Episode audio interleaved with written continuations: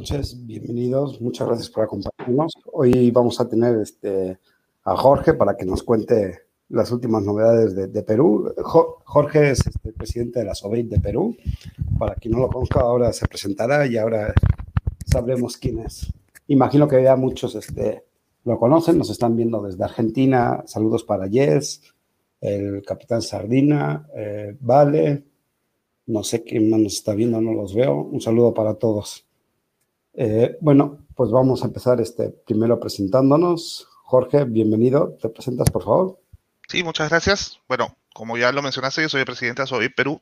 Ya tengo más o menos tres o cuatro años como presidente de ASOBIP desde su fundación y peleando, pues, ¿no? Para defender el vapeo acá en Perú contra, contra todas las injusticias que hay y todas las leyes increíbles que salen alrededor del mundo también, pues, ¿no?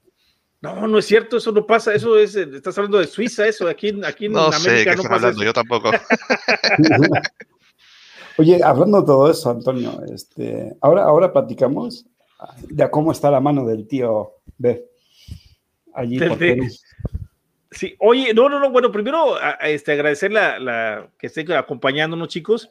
Este, yo siempre se van sumando poco a poco más, pero sí les quiero comentar que esta es parte de la, campaña que hemos estado haciendo nosotros de, ir invitando a los representantes de cada país. Ya estuvo aquí Jeff Zamora, ha estado Ignacio Leiva, ahorita nos está acompañando Jorge, eh, han estado, bueno, pues aquí Roberto Sussman también. Eh, hemos ido, tratando de invitar a personas de diferentes asobapes de Asobey Colombia también estuvo esta, esta chica, ¿cómo se llama esta muchacha? Marian. María, María, no, es de Venezuela, es de Venezuela, sí, ella es de Venezuela. Sí, de Colombia, Francisco. Eh, sí, de, de Colombia está, Francisco, sí, Francisco estuvo también ya en alguna ocasión también. el Doc de Rastro también. Y, el Doc de Argentina también, y, y, Juan Facundo también estuvo también aquí acompañándonos de Argentina. Entonces, pues hemos ido tratando de ir completando este, esta, esta ronda de, de directivos de las asociaciones y, que se vayan sumando cada uno en su país a sus asociaciones para, para luchar por esto que estamos haciendo, porque realmente es muy complicado, el, apoyo realmente sabemos que es, es, escaso, ¿no? no porque no tengamos apoyo, sabemos que lo tenemos, ¿no? Que estamos respaldados por cientos, miles, a, millones de usuarios de vaporizadores, pero desgraciadamente en la parte en la parte activista, es poca la gente que realmente se, se, integra un poco a estas asociaciones y, es conveniente que se vayan sumando porque a todos nos va a beneficiar, ¿no? Acuérdense que pues, los impuestos van para todos, y si se logra un buen impuesto, pues es para todos, si se logra un mal impuesto, pues también es para todos, entonces es importante que se vayan sumando a estos movimientos, este, les volvemos a recordar, ¿no? Este, y además de que estamos a punto de, estamos en este mes de, que, los, los contrarios celebran el Día Mundial de No Fumar y nosotros celebramos el, el, día de... Sí, sí vieron el detalle en el logo que puse una máscara. No, pues este, sí. Después de la canción de microchips que pusiste, me encantó, pues es muy buena esa de microchips, de la de es la de Angelo, ese no, es la canción en que estás tú. De, hecho, este, sí, sí, me acuerdo de esa. Estaremos participando entre más de 80 personas en el en el día del Vape. Del Vape Fest. El Vape Fest. Eh, pues no, no me acuerdo todos los nombres, pero sí estaremos cerca de 80 o más, tal vez. No, pues es que eh, somos tantos que ya no nos acordamos, ¿no? Sí, somos. Tenemos 12 horas para participar, así que hay gente. sí, está, interesante. Oye, pues Jorge, primero queremos eh, que nos platiques un poco, primero cómo nace Asobey Perú, y la segunda es eh, eh, esto que estamos observando, que platicábamos un poquito en el previo, el hecho de que se están sumando casi todas las naciones, tanto latinoamericanas como iberoamericanas, y además las, las europeas, donde están haciendo un ataque enorme al vapeo a nivel mundial ya, ¿no? O sea, ya están haciendo ataques por ejemplo, creo que en, Holanda estaban haciendo ataques también de, los sabores, de baneo de sabores, y, este, y acá obviamente en Estados Unidos, pues ahí es donde está la cabeza de todo. No sé cómo, ese señor, ¿cómo se llama este filántropo? Pseudo filántropo, no sé cómo decirle, pero pero este, eh, pues se está viendo en todo el mundo esto y nos estamos dando cuenta que es una acción coordinada, ¿no? Lo estamos platicando. Pero ojalá y nos platiques algo de Perú, cómo se vienen las cosas allá, nos platicabas que hay cierta esperanza pues, pues, adelante, vamos a, vamos a escucharte. A ver, hace una semana aproximadamente, se, un poco más, una semana y media, se lanzó un proyecto de ley para una, imposición de un, impuesto selectivo al consumo de los líquidos específicamente, de entre 20% y 100%, ¿ok? Del costo. Esto yo iba generar que se dupliquen los precios prácticamente, lo cual iba, iba a complicar bastante a los usuarios, ¿no? Gracias a Dios se logró llegar a tener contacto con, con dos congresistas de los 16 que votaban en una primera instancia, y estos dos congresistas realmente prestaron un apoyo bastante, bastante bueno, no negándose a este proyecto de ley, pero sí demorándolo para poder lograr que nos inviten a nosotros como que eso es lo que estamos peleando en este momento, para poder explicarles lo que realmente es el vapeo. No solamente para nosotros, sino para la gente que lo pueda necesitar más adelante y lo que, y lo que realmente puede hacer en las vidas de esta gente que, que todavía de repente no lo hace. O sea, de repente no, no sabe lo bien que puede hacerles, la cantidad de daños que le puede reducir y lo mucho que le puede ayudar a ayudar a dejar de fumar. Estos dos congresistas hablaron, lograron demorar esto. Esperamos que ya este lunes tengamos por fin la, invitación formal para poder presentarnos hasta este, antes del Congreso, para poder exponerles nuestras ideas y de hecho poder, defender lo que, lo que todos queremos lograr, pues, ¿no? Que es un impuesto razonable de acuerdo, de acuerdo a lo que realmente es cigarro electrónico, ¿no? Oye, una pregunta, por ejemplo, el día que estuvo aquí, eh, creo que el país que se, ha, tornado más, pues, más aguerrido en cuestión de, lograr una regulación eh, lo más justa posible, por decirlo de una manera, es Venezuela, fíjate, cosa curiosa, pero este, eh, no sé si alcanzaste a escuchar o has escuchado los argumentos de, de, Mariam, este, sí es Mariam, Mariam, ¿verdad? No Mayram, sí, Mariam, Mariam, Sí, María, si no has escuchado los argumentos de ella, que se me hacen muy interesantes, porque, eh, por ejemplo, siempre hemos hecho el argumento famoso de que nos tiran de los jóvenes y nos decimos, no, los jóvenes, no, los jóvenes, cuando en realidad los jóvenes, pues bueno, no sé qué opines tú al respecto. No sé si, no sé si has escuchado sus argumentos. Eh, yo realmente los de Mariam no he tenido tiempo de revisarlos completos todavía. De hecho, ella me ha hecho el favor enorme de pasármelos una vez que se enteró que, yo estaba teniendo este problema. Sé que ella dirigió un poco más al tema empresarial también, lo cual yo como Asubape no puedo hacer porque nosotros no somos una asociación de empresas. De hecho, nosotros a lo que defendemos es a los usuarios, no a los, no a los empresarios. Pero lo que sí te puedo asegurar, y por la suerte que, lo, que la conozco a ella personalmente, es que, a ver, Venezuela tiene la suerte de tener una, una defensora como, como Mariam. Es súper inteligente y sabe muy bien lo que hace. Y sí, aparte de ser anti-yankee, que ya, ya es una, es una ganancia enorme, ¿no? No tenemos súper embarrado ahí. Ves que Venezuela, su situación política es muy diferente a lo que tenemos en el resto. y es bastante complicada también. Es bastante difícil, pero ella dentro de todo eso se logró mover y logró algo que nadie más ha podido hacer. Sí. Por lo menos nadie en Sudamérica. y, ahora sí, ¿cómo está la mano del tío B por ahí en... O sea, ¿qué, qué tan descarado es este, la mano del señorito este en, Perú? A ver, como conversábamos hace un rato, de hecho, no tenía el nombre hasta que ustedes mismos me lo pasaron ya sabemos que hay solamente una asociación financiada por él, pero sí sabemos que se mueve muchísimo dinero, ¿no? Sabemos que hay inversiones de millones de dólares para hacer publicidad en contra del vapeo, que comenzó todo con el Evali, principalmente, donde financiaban a un tipo específico, que se llama Alexander Saco, que fue el primero en atacar el cigarro electrónico acá en el Perú, y con argumentos tan poco estudiados y tan falsos, que de hecho ni él mismo sabía lo que estaba diciendo. Bueno, pero, ¿cómo reciben los diputados ese tipo de, eh, en tu país, cómo reciben los diputados después de escuchar los argumentos y escucharlos a ustedes? ¿Qué dicen? ¿Qué, les han dicho? A ver, si nos escucharan a nosotros, yo creo que la, que la historia sería diferente. El tema es que no nos escuchan. Ya lo intenté, mm, como les digo, yo tengo casi cuatro años haciéndolo. He tenido varios intentos de reunión con ellos. No he logrado con ninguno recién esta última semana tuve la suerte que estos dos congresistas me escucharon, pero me escucharon cinco minutos. O sea, no es que haya podido conversar con ellos. Espero que en la reunión que nos, que nos tienen que invitar sea un poco más amplio. No, no sé. Realmente acá es bien difícil de saberlo. Es más, es bien difícil de saber si me van a invitar siquiera hasta el último día en que me digan, oye, tienes cinco minutos para prepararte y hablar frente a nosotros. Así hacen las cosas. Este, pero sí, o sea, ellos toman, toman lo que dice el Ministerio de Salud, sobre todo, que fue, que fue el primero que atacó, como si fuera ley. Okay. Y no se informan más allá. De hecho, los argumentos que están usando ahorita en el proyecto de ley son los mismos que se usaban hace tres años, que ya están demostrados que todos son falsos. O sea, las muertes supuestas por el vapeo, que eran la puerta de entrada para los, para los adolescentes y menores de edad al cigarro no convencional.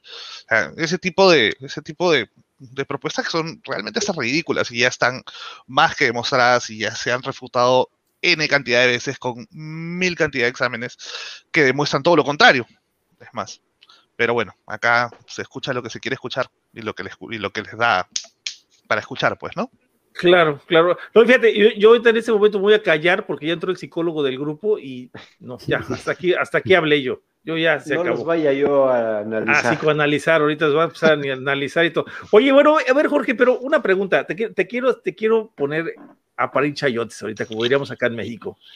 Si hoy Antonio Toscano, que está aquí enfrente de ti, eh, bueno, estaba enfrente de ti en la computadora, y te dijera que fuera diputado en, en, Perú, y te dijera, oye Jorge, adelante, explícame por favor, tienes cinco minutos, como dices tú, para explicarme el vapeo. ¿Qué me explicarías?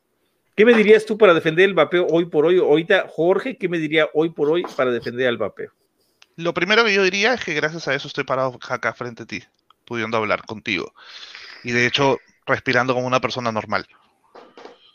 No soy doctor, no soy nadie para decirte todas las cosas que han estudiado, pero te lo digo yo como persona. A mí esto me salvó. Y sé que no soy el único al que le ha salvado la vida. De hecho, conozco a mucha gente que lo ha hecho. Mucha gente que sufrió incluso más. De hecho, conozco a una señora que cuando la conocí, la pobre no podía ni hablar. Y cuando pedía las cosas las escribía. Porque no le entendías lo que ella decía. Bueno, ahora esa señora habla. A ver, por supuesto sigue teniendo problemas, ¿no? Porque lo que ella tiene es un cáncer, pero habla. Y hace cuatro años cuando fumaba no podía hacerlo. Para mí, eso es lo mejor que puedes escuchar de, del cigarro electrónico. Pero y eso, por ejemplo, esto del Levali, ¿qué fue lo que sucedió con el Levali, Jorge? A ver, platícanos, porque digo, a ver, quiero, saber, Básicamente, básicamente drogas ilegales. Prohibiciones, drogas ilegales hechas de manera súper artesanal, con los insumos que no son los correctos. Todo el mundo lo conoce, el famoso acetato de vitamina E. Este acetato lo que hacía era generar una capa en el pulmón que no te dejaba absorber el oxígeno. Y eso era lo que te mataba. Nada de eso existe en el cigarro electrónico. Solamente en estas drogas ilegales. ya, no, está bien, eh, está preparado, ya está listo, ya. Algo hemos estudiado. Adelante, adelante, ya, ya puedes intervenir ya, este, mañana que te citen de una vez. Buenas noches, Edgar, ¿cómo estás? Buenas noches, Edgar, ¿cómo estás? Buenas noches, ¿cómo están, Iván, este, Toño? Eh, buenas noches, amigo de Perú. Bien, bien, gracias. Aquí llegando a casa, este, después de un día de chamba, pero todo, todo tranquilo y en orden. ¿A cuántos metiste al manicomio hoy? A ver, cuéntame. A ninguno, todavía no se dejan, ¿sabes? qué bueno, ¿no? Este qué bueno que estoy hasta acá yo, cabrón, si no, ya me imagino. Ya hubiera pasado. Hecho, Perú. Ya hubiera pasado como de hecho, cada Vez, claro, cada vez hay menos manicomios en este. Digamos hospitales psiquiátricos, porque manicomio suena muy feo. hay, cada vez hay menos hospitales psiquiátricos en esta ciudad, caray. Sí, ya, sí, ya, no tienen cuenta encerrarlos, mejor que se queden no, en pues casa. Si, si a, a, Iván lo tenemos transmitiendo hace dos años, aquí está, mira. Está no, tan fresquecito como siempre. Ya llevo casi. Para tres años ya lleva. Y ese cuate ya está como para estar hospitalizado, ¿eh?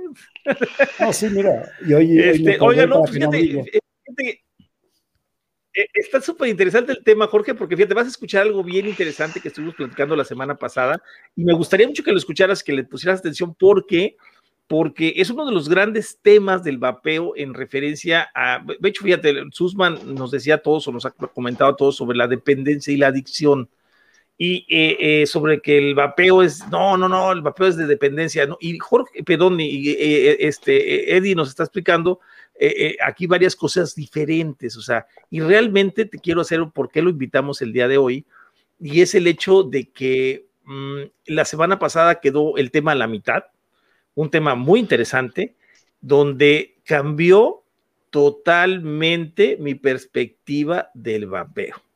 Incluso eh, yo me he lanzado toda esta semana en Twitter a estar atacando a la, OMS, a estar atacando a, las asociaciones antivapeo, antitabaco aquí en México, que ya son más antivapeo que antitabaco, antitabaco nada.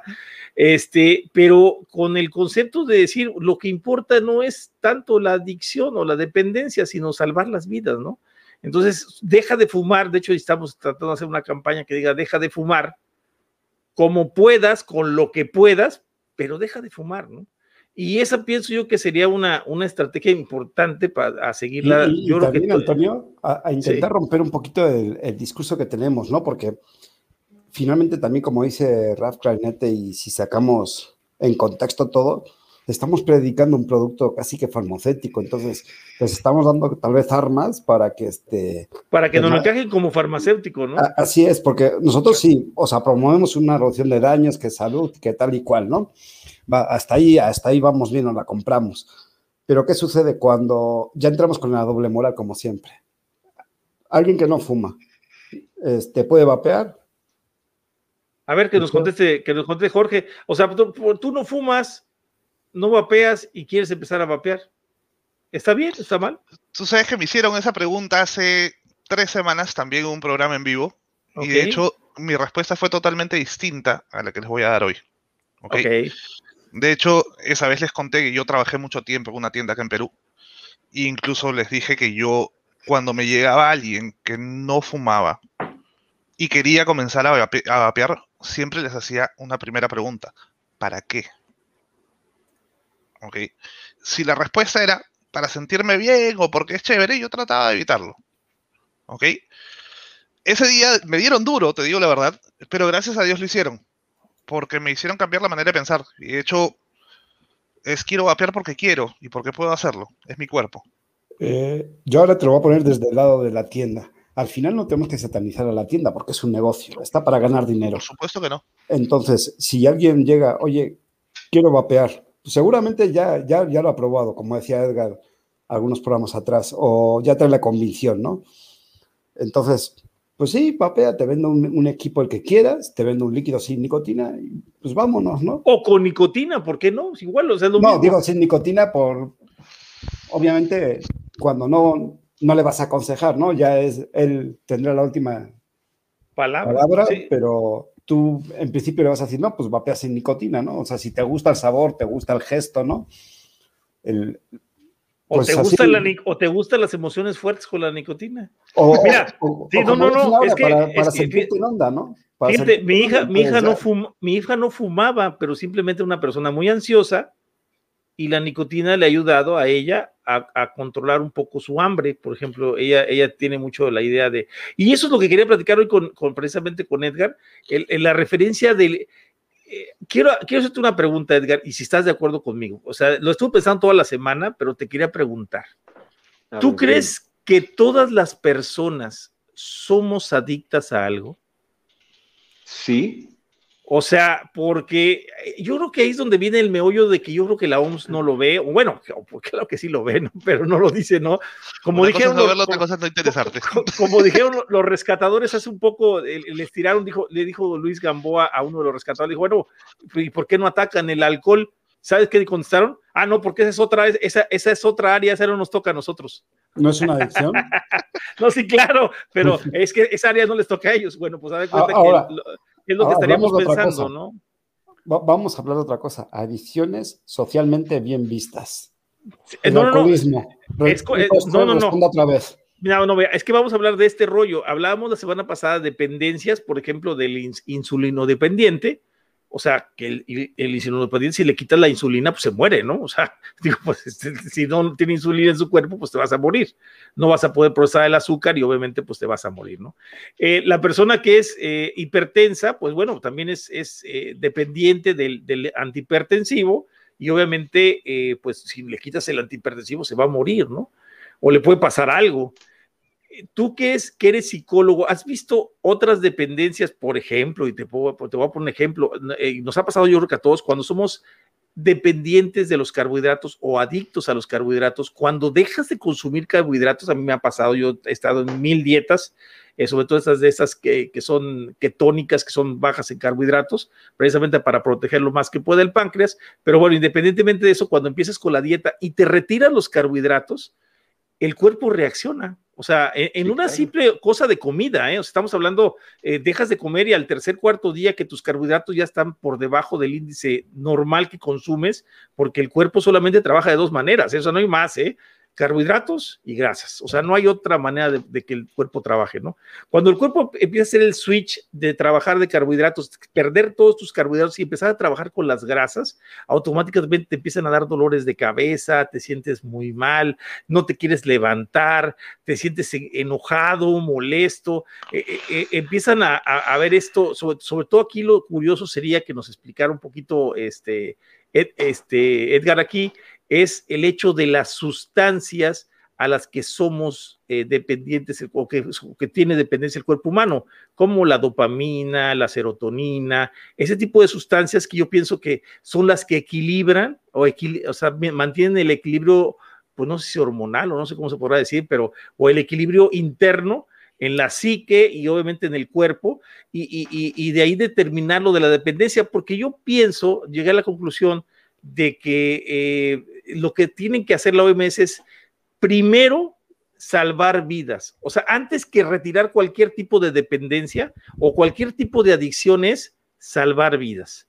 Una vez que la vida esté salvada, va a empezar a hacer, a hacer el proceso que nosotros mismos en el vapeo hacemos. O sea, el hecho de ir reduciendo el consumo de nicotina hasta llegar a cero si lo queremos hacer, no porque lo tengamos que hacer. Yo en mi caso personal me considero una persona bastante adicta a la nicotina desde, lo platicamos el programa pasado, de cómo yo me salía por las colillas, por las bachitas a, buscar, a, a, pedirle al vecino que me regalara un cigarro, a ir a caminar uno o dos kilómetros para ir a conseguir una cajetilla. Y en aquel tiempo, aunque no pudiera respirar, lo caminaba los dos kilómetros con tal de ir a buscar los cigarros, ¿no? Entonces, te das cuenta del tipo de dependencia. Yo me levanto, a la fecha me levanto con 3 miligramos de nicotina, me levanto a las 4 o 5 de la mañana al baño y lo primero que hago es agarrar el vape y dar una vapeada. O sea, no vapeo tantos líquidos como vapeaba al principio, pero sí sigo vapeando líquido con nicotina. Me siento a gusto, pero eh, lo que yo quería platicar con, Ed, con Edgar que nos dijera es esas dependencias qué tan dañinas son y cómo podemos eh, movernos entre esas dependencias o esas adicciones a la Coca-Cola, a la comida, a los azúcares, a las harinas, este, al trabajo, a los golpes, a la, adrenalina, a, a, este, no sé, a las compras en esas adicciones que manejamos el, todos los seres humanos que tenemos, cómo nos podemos manejar por escoger la mejor y la que más nos convenga, ¿no? O sea, eh, según un psicólogo, ¿no? es, es, algo interesante que se puede aplicar al vapeo perfectamente y que sería un muy buen argumento tener para estas personas que atacan tanto el hecho de que vapeemos cuando realmente estamos pasando a una dependencia, adicción, eh, mucho menos dañina y, lo importante, estamos salvando la vida mientras eliminamos la dependencia o la adicción, si queremos eliminarla, ¿no? Si no nos afecta en tal grado, ¿no? No sé qué opinas, Edgar. Ok, mira, a ver, déjame, estoy tratando de organizar más o menos las ideas por dónde voy a empezar. Eh, recordemos que el cuerpo, o sea, el cuerpo es una máquina perfecta, que eh, en el caso de, todo lo que es el sistema nervioso, eh, eh, bueno, el sistema nervioso central y el sistema nervioso periférico y el sistema nervioso autónomo, porque son tres, realmente funcionan a través de estos neurotransmisores y eh, pues de, vamos, hacen funcionar los neurotransmisores, las glándulas, de ahí viene la parte de, ay, se me fue el nombre y lo dijiste ahorita, este, ahorita que me regrese a la cabeza se los pongo. Pero eh, hay dos formas de que, el, de que, el, sistema funcione. Es una a través de, ingiriendo, eh, de ingerir eh, determinados alimentos o determinadas sustancias que activen estas zonas, que liberen estas, estos neurotransmisores o estas hormonas también. Hormonas era endorfinas, ¿no? Creo que son, ¿no? Endorfinas. Es el sistema nervioso, el sistema endocrino. funcionan, funcionan a la par. Pero también recordemos que no solamente es a través de sustancias, sino hay un tercer sistema que ahora ya lo, ya lo, lo toman como tal, que es el sistema emocional. ¿sí? Estas emociones también liberan estos neurotransmisores y regulan el cuerpo. Voy, voy a la parte más sencilla. Eh, por ejemplo, cuando estás en un estado de alerta o en un estado de peligro, que tu cuerpo empieza a segregar adrenalina para tenerte en estado de alerta, para poner tus músculos más rígidos, más fuertes, poder correr, si lo quieres ver así, si es que te están persiguiendo. Y entonces, todo esto lo hace en, en un sistema perfecto del cuerpo. ¿Qué sucede con la cuestión de las adicciones? Hay, hay adicciones que impactan directamente a las emociones, porque después de la adrenalina lo primero que haces es relajarte y sentirte bien. A veces hasta te ríes, híjole, ya la libré. ¿Sí me, sí me explico? Sí, sí, sí. O sea, e, empiezas, empiezas a asociarlo con las emociones. Ahora, hay otra parte eh, que no tiene que ver específicamente con lo que ingieres y con lo que produce el cuerpo de manera natural, sino con tu entorno. Y que tiene que ver con toda esta parte de los famosos trastornos obsesivo-compulsivos, que ahí sí te puedo decir, todos lo tenemos. Todos tenemos algún TOC, ¿sale? Ok. Lo decías, lo decías bien claro, hay quienes tienen ese, eh, esa obsesión por comer, tienen esa obsesión por, por ejemplo, los juegos de, de los juegos mecánicos, Sí, ¿no? sí, o este o- tipo de cosas. O los de, ajá, de video, sí. Eh, pues, los juegos de video, el ejercicio, este, los deportes extremos, ¿no? Porque todo eso, fuera, fuera de que, de que sea, voy al caso de los deportes y deportes extremos, fuera de que sea por salud, en realidad lo que generan es adrenalina. Y entonces te vuelves, a- te vuelves dependiente de esa adrenalina, el hecho de querer competir, de querer jugar, de querer ser el mejor, lo que, lo que libera en, en tu, en tu organismo es esa parte de la adrenalina que sientes cuando llevas a cabo estas actividades. Pero la misma adrenalina la tienes cuando compras, cuando tienes juegos de azar, cuando estás jugando videojuegos, cuando te vas a ligar a alguien. ¿Sí me, sí me explicó? Sí, Nada sí, más sí. que esta, esta parte de la que te platico es mediada por el entorno. ¿A, qué- a qué me refiero? La mayoría de TOCs o de, de trastornos obsesivos compulsivos son aprendidos. ¿De quién los aprendes? Pues regularmente de tus padres, porque son más competitivos, porque aprenden que las riñas son buenas, porque después viene un reforzador que es el, el- ¿cómo se llama? El, el- ay, me lo dijo una vecina, es la, la reconciliación. La reconciliación. Exactamente. Y entonces te das cuenta que te vuelves adicto, ojo, no a las relaciones, no a las relaciones, eh, por ejemplo, Tóxicas. no a las relaciones tóxicas, Destructivas. sino, sino a este desprendimiento de neurotransmisores que vienen después y que te hacen relajarte, que te sientes mejor, etcétera, etcétera. Entonces, en ese sentido, lo primero que te puedo decir es, todos tenemos tics y tocs, ¿sale? Tenemos eh, trastornos obsesivos compulsivos que se manifiestan de diferente forma. Habrá quien coma, habrá quien compre, habrá quien se tire a la depresión y llore, ¿no? Claro. Habrá quienes le gusten los deportes extremos, las aventuras. El, el sexo. Eh, puede ser también por, por todos los neurotransmisores que libera. Sí. No, Entonces, bueno, ha- había Ahí está gente que después de las dos horas, todas las veces que tenemos No, no, no. transmisión, Calavera empieza con el sexo.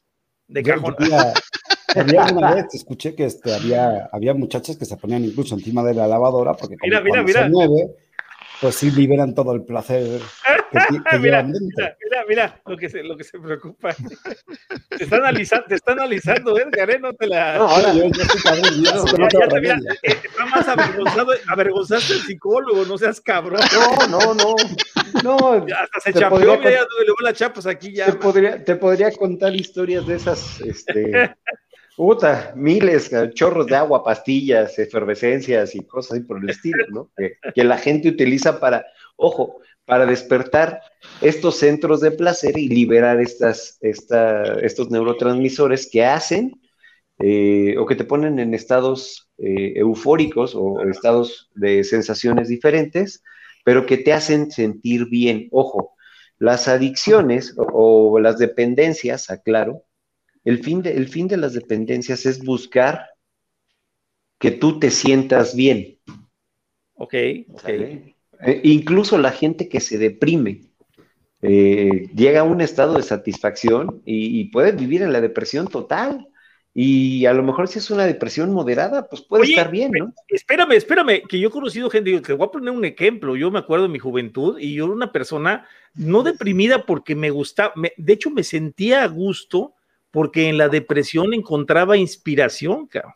O sea, yo, una, era una persona que escribía canciones, que escribía poesía, y en ese tiempo yo, yo me deprimía. Es más, cuando llegué a tener, no, cuando empecé a tener novias, no podía escribir, cabrón. O sea, no podía escribir una poesía, no podía escribir una canción, no, no me inspiraba. Cuando estaba sin novia y el sufrimiento y el rollo, te, llegaba la inspiración a lo bruto, mano. O sea, eso tienes toda la razón, ¿eh? A ver, si no, está interesante, interesante. Dale, dale. Ahora, si tú, si tú permíteme, perdón por los ladridos, tengo aquí. ¿Quieres su biscuit? ¿Quieres su biscuit? Dale su ya sé.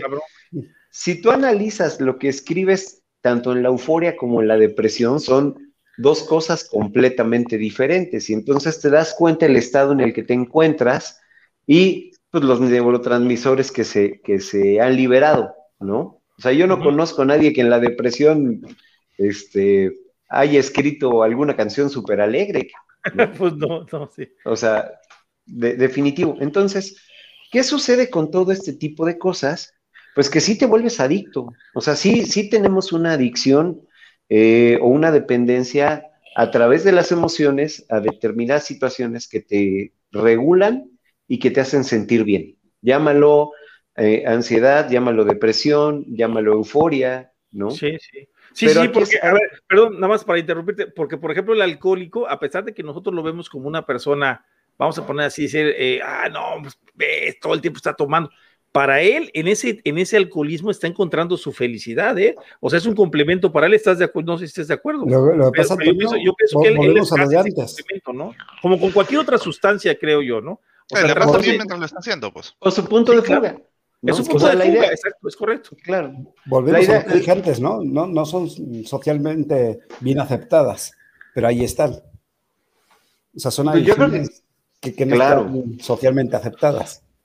Lo que pasa es que, mira, tú puedes ser, ojo, puedes ser eh, dependiente o adicto a alguna sustancia, siempre y cuando, vuelvo a repetir lo que alguna vez repetimos, eh, platicamos, siempre y cuando esto no te ocasione problemas con tu entorno social. Correcto. Yo conozco canijos que son, tengo un vecino que además es súper alegre y es pedísimo el cabrón, pero su, su gusto por el alcohol no lo hace ser disfuncional socialmente, no corrompe a su familia, no tiene problemas con su trabajo, no, o sea, para él es como muy normal. Y, si tú le pones un pomo, yo te puedo asegurar que si le ponemos electrodos, lo primero que se le enciende es la corteza cerebral.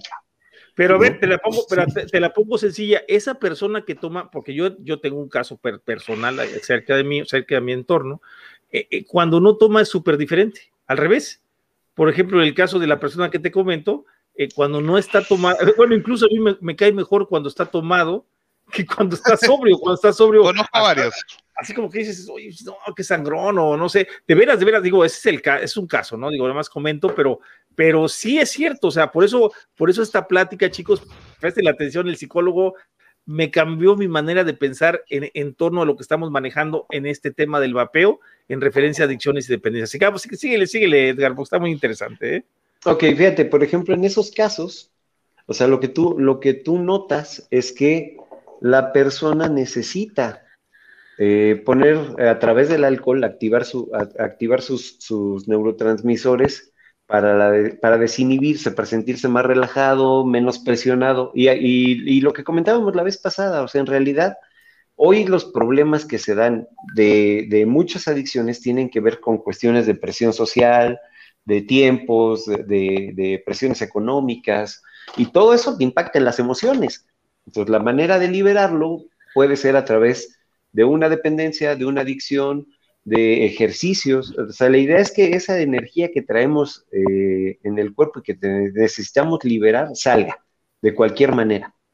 ¿Vale? E, esto podría significar lo siguiente, y esto recordando a mis amigos argentinos, que es el caso donde yo lo he visto más extremo de, todo, de toda Latinoamérica, aprovechando que anda Cisar por ahí, y que lo ha visto, por supuesto, los grupos de Vapeando Argentina, pero no sé si se acuerdan o no han visto que, por ejemplo, cuando dejas de, de fumar, automáticamente la persona se vuelve non plus ultra sana.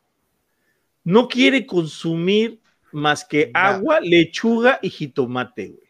Porque todo lo demás le hace daño si no es orgánico, güey. O sea, y, entra una, una, una tormenta de, pureza espiritual, mental, y, de veras, es increíble, ¿no? O sea, porque cómo, cómo, cómo uno se pasa de una dependencia que podría ser la, nicotina en el caso de eh, con, el, con el cigarro, con el cigarro y los potenciadores que tiene, se pasa a otra dependencia también porque es igual de dependiente el hecho de quererte sentir, eh, eh, no, el cuerpo, y voy a hacer 16 horas de gimnasio y comer pura lechuga con jitomate, sin sal, sin nada para que no me haga daño y los, alimentos orgánicos salcados del piso sin, sin fertilizantes, sin nada. O sea, ¿cómo haces la variación? Pero igual es una enfermedad que se te va formando. O sea, porque eso también para mí, esas exageraciones, esas, esos extremos tan enormes, te indican que, tuvimos un problema o hemos tenido o tenemos, no solo yo ni solo tú, sino todo el ser humano maneja ese tipo de dependencias y adicciones. No sé si esté lo correcto o, voy mal.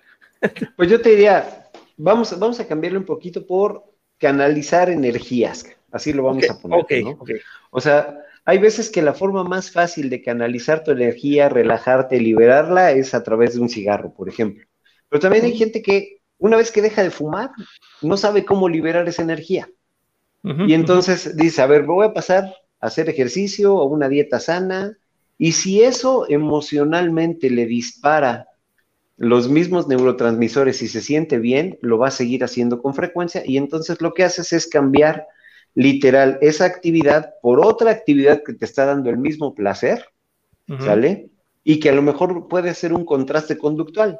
Pero, ¿qué sucede? Si tú no canalizas esas emociones, si tú no canalizas esa energía, pues después se vuelven trastornos, ¿no? O sea, dirá mucha gente, oye, es que se la pasa 10 horas en el gimnasio. Yo te diría, híjole, yo eso lo conozco como vigorexia y también es un trastorno mental. Correcto, sí. Por eso, eso me refiero, que, o sea, eh, eh, pasar de un extremo a lo que yo quería ver es que esto, yo, yo no me imagino al señor Bloomberg sin sin, como dices tú, sin tox, sin tics, sin, sin, sin alguna dependencia o, algo, ¿no? Ese güey es dependiente de la salud, o sea, independientemente de él, todos sabemos que fue un fumador extremo, parece, pues, por lo que se ha escuchado por ahí, y, él es un fumador resentido, ¿no? Está resentido, y, y dentro de su resentimiento, Nada más que es un cabrón resentido con 58 mil millones de dólares, ¿no? O sea, es la, pequeña, si estuviéramos resentidos nosotros y, tuviéramos 100 mil millones de dólares, pues le dábamos en la madre a este güey, pero el problema es que tiene demasiado dinero para luchar contra su resentimiento, güey. Ya con su lana, como quiera que sea, se traga el resentimiento, güey, ¿no?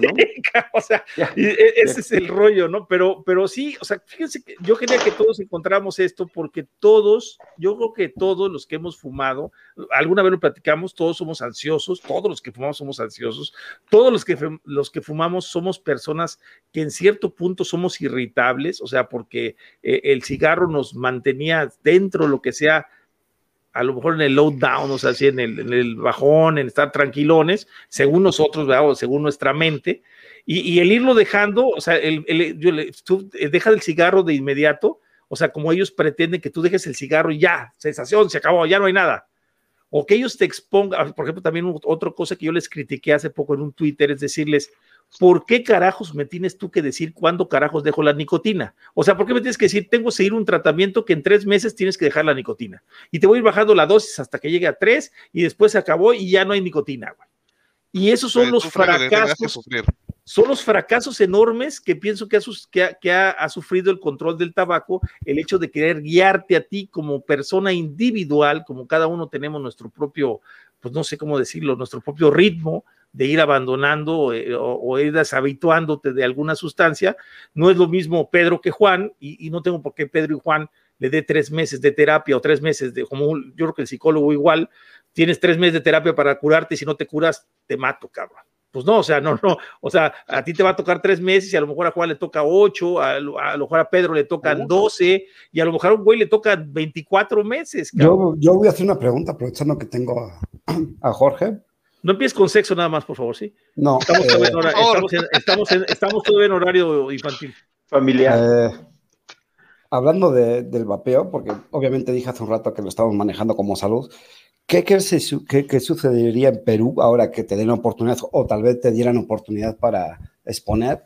¿Qué sucedería si el vapeo lo presentas como un método o herramienta para dejar el tabaquismo en vez de como un, un método de salud que va a mejorar tu salud? es bien delicado, porque puede pasar a ser considerado como farmacéutico, como todos estamos hablando ahorita. Y sí, por, eso el cambio, por eso te pregunto el cambio. Claro, o sea, a ver, nuestro discurso, nuestro discurso tiene que ser bien, bien, bien planeado, porque si logramos que nos permitan como un método de reducción de daños, pero que sea farmacéutico, olvídate de todos los negocios. Y con eso, olvídate de todas las opciones. ¿A qué me refiero con opciones? No vas a tener a ver, por ejemplo, yo que tengo mis berries, o tengo mi berry con menta, o tengo la fruta tal, no. Vas a tener menta y tabaco posiblemente, y eso. Y con suerte. Claro, y eso. O sea, si es que tienes la suerte que, que te liberaron dos sabores, pues, ¿no? La otra, si se consigue que ya se regule como algo que yo puedo usar si es que quiero hacerlo, como el alcohol de repente. Ajá, como una herramienta. Posiblemente suban un poco los precios, pero vas a tener mucho mayor seguridad para conseguirlo en sitios adecuados, donde la gente que te atienda te pueda decir, oye, mira, sí, esto funciona de esta manera, esto tiene esto, se usa así, te va a hacer tales cosas también, porque algo te tiene que hacer, pues, ¿no? Ciertas sensaciones te va a entregar y que te puedan explicar, pues, ¿no? Entonces, vas a evitar el tema que pasa muchas veces, que de hecho lo, lo pusieron en un comentario, si en una tienda de vapeo prefieren no vendértelo porque recién comienzas, te vas acá Estambo, ustedes tienen Oxo, y compras un descartable que es posiblemente un desastre de cigarro electrónico que Dios sabe que tenga dentro, igual vapeas. ¿Entiendes? Entonces, dáselo a los expertos. Que lo vendan los que saben los que están vendiendo, los que saben, los que lo usan, los que lo conocen, los que lo han necesitado en algún momento y ya cambiaron gracias a eso también. Sí, sí, sí. Eh, el problema es el, el, problema es el, do, es el dogma, pregunta para el psicólogo. hay otra pregunta. ¿Estaría bien denominado herramienta o método? Porque obviamente no son exactamente iguales, una herramienta o un método. Yo creo que es una herramienta. Es una herramienta que podrías utilizar en un método, aclaro, es decir, en un conjunto de herramientas o alternativas que te pudieran llevar a, a dejar esa dependencia. Fíjate, Jorge dijo algo bien importante y, fue algo que me, me, estuvo dando vueltas en la cabeza en, la semana. De hecho, te mandé por, por Face un pequeño video sobre el Champix, este, Toño. Ah, no sé si te llegó. no, la cuestión, bueno, la cuestión es que estuve haciendo eh, ahí por ahí anotaciones mentales y jugando un poquito con, con el cerebro. Y resulta que, a mi parecer, ojo, eh, porque puedo estar equivocado, lo que está sucediendo realmente con esta parte del vapeo, las provisiones y las personas que lo quieren regular, es que lo están tratando solamente médicos. Es, por eso, es por eso que me estoy enfocando a romper el discurso. Y es, una, es una multidisciplina, o sea. Porque si aquí es lo que decimos, o sea, nos van a manejar, bueno, ponle que no, no va a manejar todo el negocio de la farmacéutica, pero van a querer manejar todo el mercado de la nicotina, que es la base De, de, lo que ocupamos. Ahora, también como dice Jorge, ¿no? Pasaríamos, ¿sabes qué? No vas a vapear postres porque es placer, cabrón. Esto es una herramienta. Bueno, y también hay algo más y eso muchos, muchos me, van a entender súper rápido. Hay muchas veces que si el doctor te dice tienes que hacer esto porque si no te va a pasar algo, no lo haces. Mira, pero si tú vas porque a ti te interesó, ahí sí lo usas. ¿Qué es lo que me pasó a mí? Mira, por ejemplo. yo no dejé de fumar porque dije, ah, no, me estoy matando. No, a ver qué pasa. Y me fue bien. vamos a ver, ahí también tenemos un, compañero este, en Argentina, de, de, Córdoba, este Carlos Sosa, psiquiatra. Él recomienda el CBD para tratamientos. En ese caso, ¿tú recomendarías CBD para tratamiento?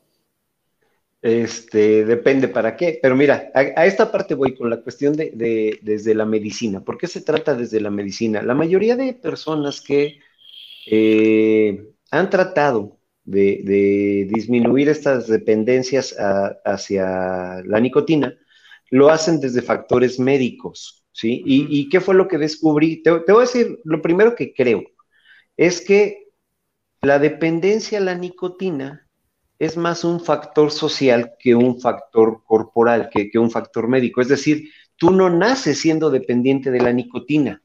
¿Cómo, ¿Cómo, es que te haces dependiente de la nicotina a través de la presión social y de la interacción con personas Ah, que empiezan pero- a descubrir esto a muy temprana edad? Permíteme nomás tantito, pero bueno, sí quiero decirte que todas las personas tenemos receptores nicotínicos específicos. Sí, ¿eh? claro, claro. específicos. Y además de que tenemos esos receptores, tenemos ciertas, por ejemplo, yo te voy a ser franco, ¿eh? o sea, yo, por ejemplo, jitomate, la papa, el pimiento morrón, este, la berenjena, yo las consumo mucho, o sea, siempre las he consumido de toda la vida. O sea, entonces, esos receptores nicotínicos, claro, en una, en una cantidad mínima las haces trabajar. Y aquí estás hablando de una dosis mayor, supongo yo, pero sí, te, sí contamos con esos receptores. O sea, que en el, en el caso que, que comenta, dice, no, no tenemos la, la dependencia de la nicotina, pues a lo mejor no, pero sí ocupamos la nicotina en el cuerpo, o sea, sí se ocupa, sí tiene un Sí, fin. definitivo. Sí, sí, sí, claro, definitivo. Pero a lo que, pero a lo que voy es, Ah, o sea, tú no agarras de chiquito y le dices a tu mamá, oye, ¿qué crees? Que tengo ganas de nicotina y se me antoja un taco de tabaco, cabrón. O sea, obtienes, obtienes esas sustancias de, de, a través de la alimentación. Y como dices tú, en dosis menores. ¿Cuándo es donde viene esta parte, donde se viene la, la- la parte social? Cuando en tu grupo, y te digo que regularmente pasa eh, sobre, sobre todo en los jóvenes, curiosamente secundaria para adelante, donde empieza esta, No, a ver, espera, espera, ¿por qué dices curiosamente? este, se- ok, este sentido de pertenencia Ah, Es, es que eso voy, ese sentido de pertenencia hacia un grupo donde pues ya hay alguien que probó el tabaco, donde empieza la presión por los amigos, esta- estas ganas de aceptación, y entonces empiezas a consumir nicotina. Lo, lo primero que tenemos que ver es que esta dependencia viene de un factor social. O sea, viene, viene de, de un grupo social, no es el hecho de que hoy te levantes y digas, ah, creo que a mi cuerpo le falta nicotina por tener sí, los receptores, ¿sale? Entonces, ¿qué sucede con esto? Que la mayoría de personas o, o la mayoría de, de expertos que están en contra de las adicciones, lo primero que hacen es pensar en la parte médica. Ah, pues es que hay receptores, ay, es que hay que inhibir estas situaciones, pero no se ponen a pensar en el entorno social. ¿Y, y por qué te mandé el video? Fíjate qué interesante porque descubrí que el Champix este, es en realidad un... eh, Un inhibidor de los receptores nicotínicos. bueno, pero aquí viene la parte más, más interesante. Es este, ay, déjame, de repente se me van las ideas. Voy a tratar de, de organizarlas. Hay, hay dos tipos de medicamentos en el caso de, de muy marcados, dos grupos muy marcados en el caso de, de las cuestiones médico-psiquiátricas para tratar de regular todos estos comportamientos. ¿sale? Los primeros son los antidepresivos, es Sí. decir, aquellos medicamentos que ayudan a tu cuerpo a evitar la depresión o, o la ausencia de algunas cosas y que te sacan de este estado de, de bajo, bajo ánimo, ¿sale? Y en el caso de los otros, voy a la parte contra, a ver si me ayudas en lo que me acuerdo de, de la palabra, son, eh, hacen exactamente el efecto contrario, ¿sale? Es decir, si tú eres muy este, ansiolítico, se llama. Si tú eres muy ansioso, si, si tu ansiedad y, y tu energía son demasiadas, lo que hacen los ansiolíticos es bajar esa ansiedad y llevarte hacia un estado de depresión. ¿Sí? O sea, deprimen el sistema nervioso para poder relajarte. La cuestión es que el Champix es precisamente un ansiolítico. Y entonces eso me hizo pensar que las personas que están en la parte de salud no son psicólogos, son psiquiatras. Y un psiquiatra, recuerda, un psiquiatra es un médico general que después hace una especialidad en, en cuestiones de la mente, pero todo lo tratan, todo lo tratan desde la medicina tradicional y los fármacos. Sí, sí. Entonces, lo primero que te dicen es, aviéntate un Champix, esta cosa te va a relajar, ojo, no solamente inhibe los, los receptores de la nicotina, sino deprime el sistema nervioso. Ok, no, sí, no, y, otra cosa que te quiero aclarar, digo porque mi papá, mi papá era médico y pues bueno, no, no porque no haya sido psiquiatra, pero yo tengo un caso psiquiátrico aquí en mi casa, que es el caso de mi esposa que tiene TAG.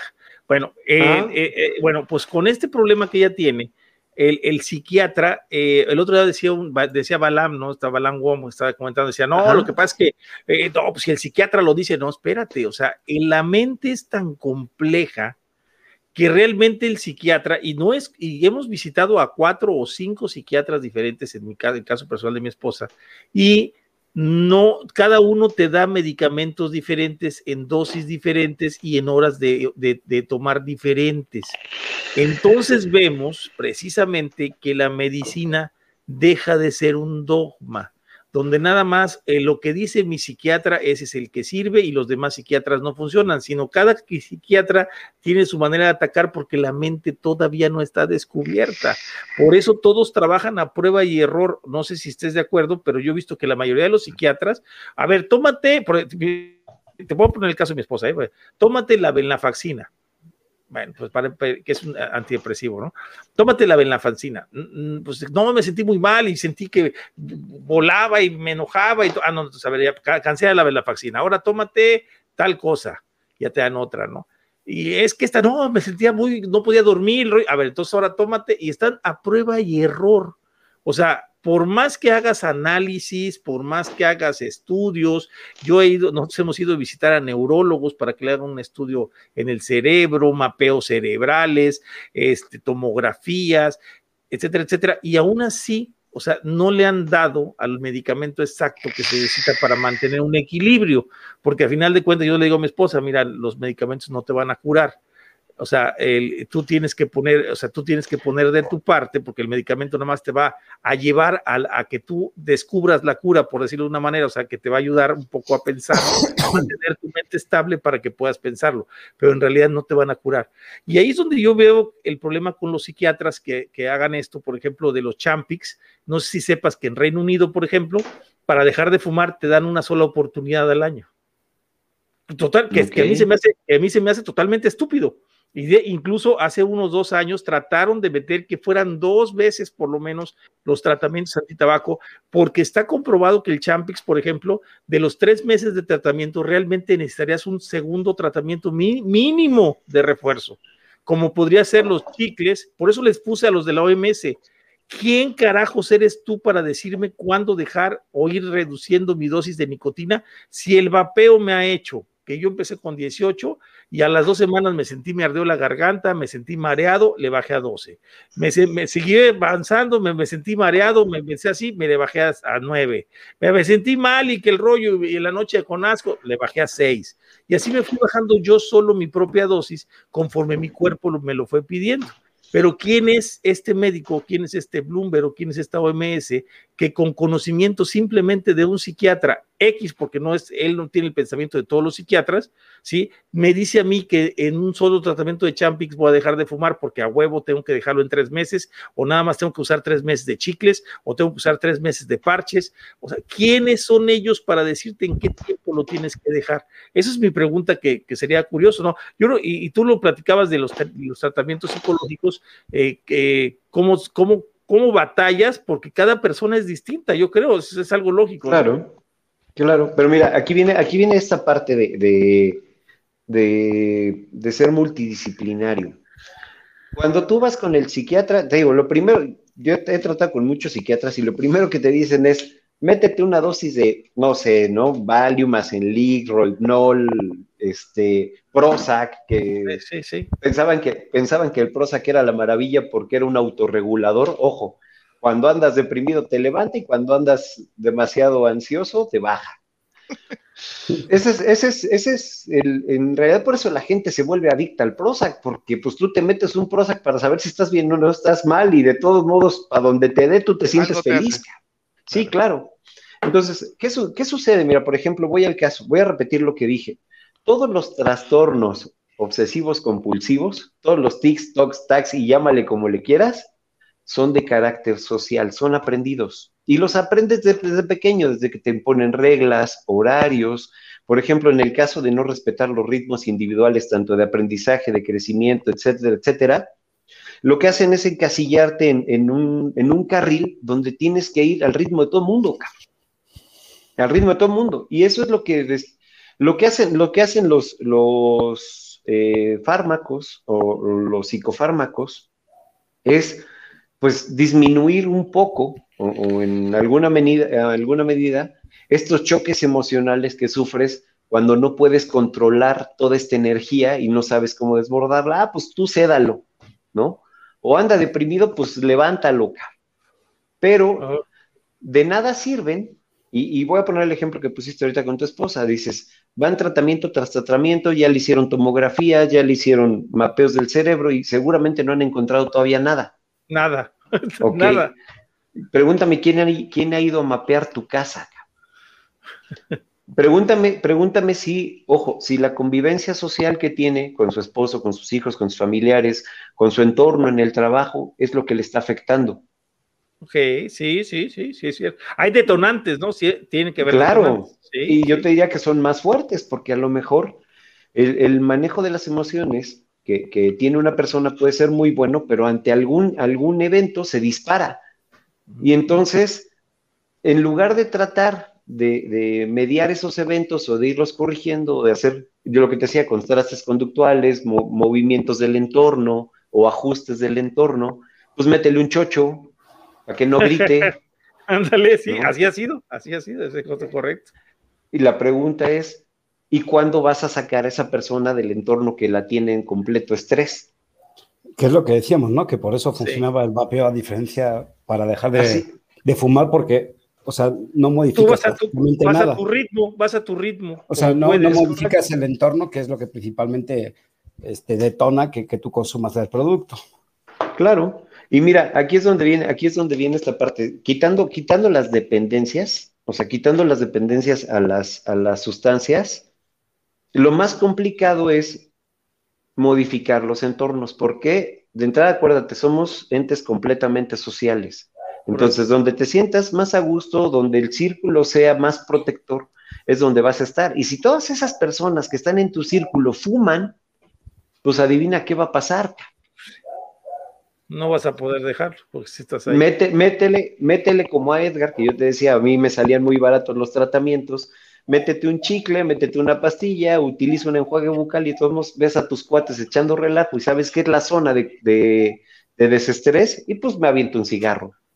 Oye, entonces, hablando de lo que platicaba la vez pasada, pero retomándolo, porque esto lo platiqué con mis hijas, para sus hijos, que cuando tengan sus hijos, el hecho de que, entonces es cierto que, que, que los amigos afectan.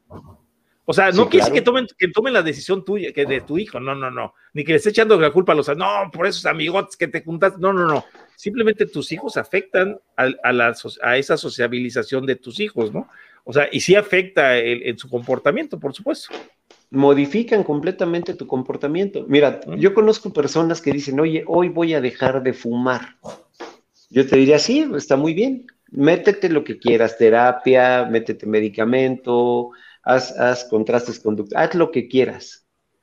Pero la forma más fácil es primero aléjate de todas las personas que te invitan a fumar. Y quita, y, quita de tu casa todos los objetos que tengas, desarte de encendedores, de cerillos, de ceniceros. Pero ahí también hay algo más difícil, que son los momentos. Por ejemplo, a ver, lo que pasaba con mi padre, mi padre fumaba muchísimo, pero habían tres momentos específicos en los que él no podía no prenderse un cigarro que es después del desayuno, después del almuerzo y después de la cena. Ah, y, el y, el baño, yo me fumaba También, pero los tres más claro, pero los tres más difíciles para él, yo estoy seguro que siempre fueron esos y que son los que hasta ahorita lo hacen batallar. claro. Tengo la suerte que ya no fuma hace varios años, de hecho lo dejó más por un susto, se ayudó con el vapeo, pero por un susto su hermana se puso mal del corazón y le dijeron, a ver, a la hermana, ¿no? tú no dejas de fumar, te mueres. Y él escuchó y dijo, a ver, a ver, si mi hermana tiene eso, posiblemente yo también. Mejor lo dejo, ¿entiendes? al final usó la herramienta. claro, al final usó, esta, o sea, usó esto porque me tenía a mí que yo ya vapeaba. Y le dije, oye, pruébalo y si te funciona, pues bienvenido, ¿no? Nunca lo, nunca lo obligué, nunca nada. Y me dijo, ok. Y dejó de fumar. Y dejó de fumar así. Pero yo te aseguro que hasta ahorita, habiendo pasado años, él sufre en esos tres momentos. Y le cuesta Ok, te, muchísimo. te voy a platicar por qué. Eh, acuérdate, acuérdate de algo, la nicotina es un depresor del sistema nervioso, ¿sale? Por eso, por eso ese estado de relajación, y decía Toño la vez pasada, aunque te altera el ritmo cardíaco, la sensación de relajación es, es, muy, es muy grande. Voy a ponerte ejemplos. Tú terminas de comer y cuando empieza a trabajar tu, tu, ¿cómo se llama? Tu estómago, sobre todo, voy al caso, cuando te das esos atracones que te da el mal del puerco, tu organismo está, tra- está trabajando tan rápido, tan rápido, que tú necesitas bajarle el ritmo. Y dices, ah, pues un tabaquito después. Para Y que, para el entonces- provechito, para el provechito. Exactamente, para el provecho. Pero fíjate cómo a través de la nicotina lo que tú haces es tratar de regular esa energía con la que está trabajando tu cuerpo para poder deshacerse de todo lo que comiste antes de vomitar, ¿no? Claro. ¿Qué pasa, ¿Qué pasa cuando vas al baño? Y esta es una conducta asociada.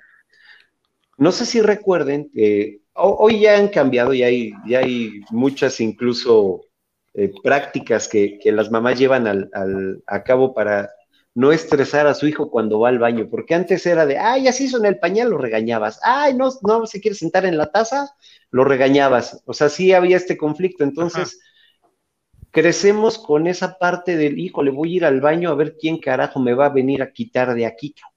Por eso también encuentras que hay mucha gente que en el baño encuentra sus espacios de placer, nadie me jode, Sí. cierro la puerta, soy feliz. Sí, sí, cierto, Claro. eso es cierto. Que Pero te son son yo- horas y, y- y- y te voy a platicar esto, fíjate, yo en las mañanas, yo, yo, a mí, mi familia siempre me acostumbró que antes de salir de mi casa tenía que ir al baño, a fuerzas. O sea, yo antes de irme a la escuela iba al baño, antes de irme a trabajar iba al baño, bueno, Aunque no Pero- quisieras. cuando me casé, y de eso se lo he platicado hasta a mi esposa, o sea, yo, yo, yo leo mucho, me gusta mucho leer, y no encontraba espacio para leer.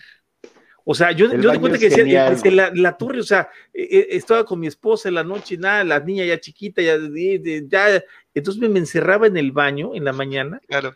Y, y bueno, nada más les voy a poner para que sepan a qué grado llegó lo mío, que cuando compramos esta casa, aquí, cuando tienen su casa, cuando gusten, cuando entramos al baño, mi señora, aquí estamos a 40 grados de temperatura todo el tiempo, ¿no? Entonces, lo primero que llegó mi esposa dijo, quiero un aire acondicionado aquí, aquí, aquí, aquí en el baño me pones un aire acondicionado. Ay, no, no, aire acondicionado. Si te pasas todo, si te pasas todo en el día en el baño, cabrón, pues, pues te voy a comprar el- para que tengas estés fresco, güey. Bueno, Ahora pues Por lo menos. la Bueno, esa- mañana, en una mañana normal, o sea, me levantaba y en el baño de la cajetilla nueva me fumaba nueve cigarros en el baño. Nueve cigarros, o sea, media cajetilla en el baño. Es impresionante. Así está, así, así- ahí, es- ahí, te pones- ahí me, me ponía a leer revistas, contestaba WhatsApp, contestaba correos electrónicos en el baño, me ponía a ver un programa de televisión, me ponía a ver una película. No, impresionante, mano. O sea, el Ahora baño era. Pero, pero fíjate en La, esa, la- la pregunta obligada, ¿tienen alguna, algún equipo destinado o en el baño ya de cajón para cuando van? Sí, yo tenía, claro. sí, claro, y de hecho, fíjate, cuando voy al baño, ahí se lo aclaro, yo llevo siempre todos mis atomizadores dual coil para darle potencia, para que amacice, ca. O sea, ahí no voy con un single, porque el single así como que se me hace suavecito. Tengo que ir con la calle. el- me, lle- me lle- me llevo, me llevo mi cereal, cabrón, para que le dé macicez al asunto, ¿no? o sea, la verdad, sí, sí, o sea, la fuerza, ¿no? Que se sienta, en serio, ¿eh? Fíjate, decía, decía por ahí este, este Segismundo Freud en algún momento que parte de los espacios de placer es cuando uno evacúa, ¿no? O sea, eh, eh, hay centros de placer en el estómago y más abajo. La cuestión es que si esos centros de placer desde pequeño tú los empiezas a corromper con estas, estos patrones conductuales que te digo, de no te hagas ahí, haz el baño, apúrate, entonces tú empiezas a presionar al sistema. Entras al baño, prendes un cigarro y la nicotina hace el efecto de relajar todo. Ok, Claro. ok. ¿Sale? Sí, la sí. cuestión es que no, no debería de ocurrir. Te, te pongo un ejemplo. A mí me pasaba lo mismo. Los espacios donde yo encontraba en mi casa cuando era estudiante era precisamente en el baño. Dices, a ver, me traigo la- la- el, el libro, las copias y, y de todos modos estás en una situación de estrés porque es, es un espacio que a lo mejor es comunitario y todo el mundo lo quiere ocupar. Y entonces tú estás leyendo pensando que te vas a relajar cuando pues en realidad tienes tu mente dividida en dos cosas, ¿no? O hago del baño o leo, cabrón. Espérate, güey, y, Edgar, y, Edgar, se aventó todos los libros de Freud en el baño, cabrón, fue lo más cabrón. Gracias a Dios, gracias a Dios, solo leí uno, cabrón. Gracias a Dios, solo leí uno. Acuérdate que hay un dicho que dice que si no fuera por estos ratos y estos tantos en el baño, ¿qué sería de nuestra vida? Sí, claro, claro, claro. Pero entonces, ve cómo todas estas conductas están asociadas Ojo, son aprendidas y están asociadas a niveles de, ansiedad. ¿Sale? Entonces, encuentras en la nicotina un liberador de ansiedad, ¿sí? Deprimes tu cuerpo, te sientes mejor y entonces empiezas a volverte adicto a la nicotina. Pero ojo, no rompes con todos estos eh, estímulos que estresan tu cuerpo porque sales del baño relajado y vuelves a la misma actividad, vuelves al mismo entorno, vuelves a la misma presión, al mismo estrés. O sea, no hay modificación. ¿Sí me, ¿sí me explicó? La modificación la tienes que hacer tú para no mover el entorno, cuando, podrías mover el entorno. Sí, bueno, sí. modificación porque sales cuando ya tienes sales con un y no te puedes ni levantar. Claro. Sales con Eso es verdad, que te tienes que quedar parado un rato para poder caminar. Claro. Pero que no sabes si, te va a sostener el peso cuando te levantas. Exacto.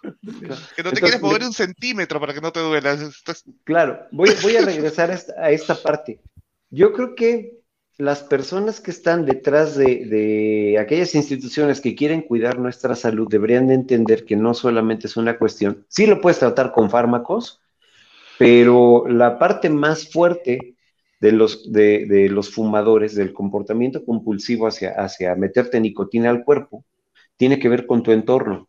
Porque si, si tú asocias todas estas actividades o todas estas conductas que haces, eh, o esta conducta de fumar asociada a lo que tienes, Fumas saliendo de una junta cuando te enojas, fumas cuando terminas de comer, cuando vas al baño, cuando tienes un sobresalto, cuando tienes una depresión.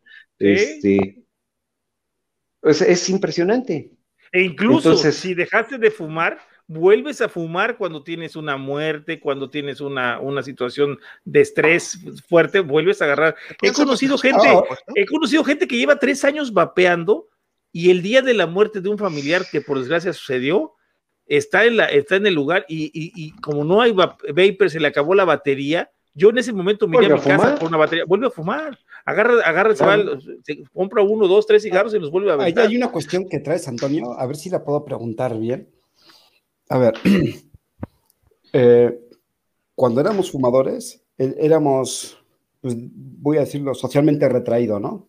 O sea, no, no socializabas, te excluías de la gente, de la sociedad.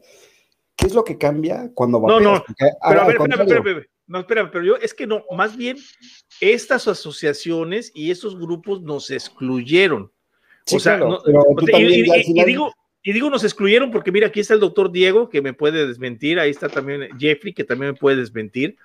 El doctor Richard Doll, que fue la persona que, que, que descubrió que el cigarro estaba causando cáncer, eh, en alguno de sus discursos allá por los años 80, dijo que él ni siquiera estaba preocupado por el famoso humo de segunda mano, porque realmente era irrelevante el daño que causaba. Pero el humo de segunda mano fue más usado por los antitabaco para presionar a la sociedad a que nos a que todo a todo el fumador lo vieran como algo muy negativo. Y les, y, les, funcionó y les funcionó. El doctor de un investigador un científico sí un, investigador científico no el olor, el, olor no se quita, el olor por supuesto que a mí no, me agrada absolutamente, pero, pero, el daño que genera es realmente ínfimo en cuestión. independientemente de, de, la opinión de esta gente, como fumador uno se retraía, ¿no? O sea, salías a fumar fuera aunque estuviera lloviendo, te apartabas de la gente, ¿no? No fumabas en la mesa, cosas de ese tipo, ¿no? Ahora, eh, cuando uno empieza a vapear, cambia totalmente, da, un giro, empiezas a ser más social, empiezas a ser como más extrovertido, ¿no? Sí. Eh, ¿Cuál es psicológicamente ese cambio que hace nuestra, nuestra cabeza? ¿Cuál es ese switch? El switch es, esto sí se puede hacer. O sea, rebeldía. Pues no, más bien es, estar en un estado de confort, porque vuelvo a la misma situación, estás, en, estás encasillado en barreras donde aquí no puedes, aquí no puedes, aquí no puedes, porque te pregunto esto por lo mismo. También lo Claro. luchando en el sentido de que uno como fumador te excluías, entre comillas, decíamos que era respeto, pero te excluías y, y no perjudicabas a nadie de junto. Pero sucede que ahora con el vapeo estás haciendo lo mismo. No vapeas junto a otra persona Ah, por mira, respeto, lo y que para eso- respeto. No Para lo eso afectas, quiero no dejarles- hueles feo. quiero dejarles claro algo que acaba de sacar precisamente el, el- el Royal College of Physicians. Aquí, de hecho, lo voy a, lo voy a bajar nada más para, para verlo, espérame. Este, pero lo acaba de sacar, que es algo muy interesante. Eh, hoy me lo mandaron, también que Jeffrey también lo tiene, se llama Smoking and Head 2021, a Coming of Age for Tobacco Control. Bueno, y hay una parte interesante que yo estuve leyendo, se, incluso lo mandé a Luis Gamboa hoy en la tarde, donde dice, fíjense bien lo que dice, en las recomendaciones en cada uno de los puntos hay una recomendación, que déjenme buscarlas aquí, en rápido, rápido. Bueno, porque aquí, así como para callar bocas, porque esto lo dice el Royal College of Physicians, ¿sí? Y dice algo así como, mm, espérenme tantito, recomendaciones, control no, no, no, no, espérame, espérame. Ah, Mira, di- dice el doc que en cambio es porque dejas de autoagredirte y eso da vergüenza. El vapeo no es el camino hacia una mejor calidad de vida. claro, claro. Eh, hecho, pero sí, o sea, el, el punto no, digo, no, no sabía cómo preguntarlo porque el punto es ese, ¿no? O sea, luego tú también te conviertes en, dices que respetuoso y no vapeas en lugares para, para no molestar a otra persona, ¿no? O otras personas. Fíjate cómo también es un, un factor social que, que se da a lo largo de- del tiempo con cuestiones de estereotipo. Porque si nos vamos a los años 70, donde había incluso hasta comerciales de deportistas fumando, ¿sí? Que te daba estatus, te daba presencia, te daba prestigio, eras una persona importante en la sociedad, Claro. pues todo el mundo te veía fumando y decían, yo quiero ser como él, ¿no? O sea, Sí, veías, sí. veías al deportista fumando, dices, ah, cabrón, pues no ha de hacer tanto daño. Es algo Ajá. parecido a lo que usó Yul. Yul lo hacía parecido, no tan, no tan a gran escala, pero sí, Yul se vendía como algo, algo chévere, algo cool. Es correcto. Te veías bien con el Yul. Mira, el problema, Mira. el problema del vapeo hoy, ese es el que creo que considero, es que también le estamos mandando un mensaje erróneo a nuestros jóvenes, porque a ti te ven vapear y dices, oye, es que yo me siento, lo que yo les decía, yo me siento bien, ya leí que es 95% menos dañino y de aquí soy. Y acuérdate que todos aprendemos por imitación, ah, pues yo quiero hacerlo porque se ve chévere, porque no hace daño, porque puede ser una moda, pero ojo, nos- no, no, no les metemos en la cabeza que esto es una herramienta para dejar una adicción, que era lo que yo les decía, a lo mejor no queremos dejar la nicotina, está bien, pero el ideal, el ideal es que tú te alejes de esto en, en determinado tiempo. ¿Cuánto tiempo? No lo sé, pero que logres reducir y alejarte de esa dependencia que Ajá. también, que, que- que finalmente está asociada a algo que te hacía daño. Es correcto, pero primero es la vida. O sea, eso es lo que yo quería Sí, claro. poner, ponerle en, en- en contexto a la OMS, ¿no?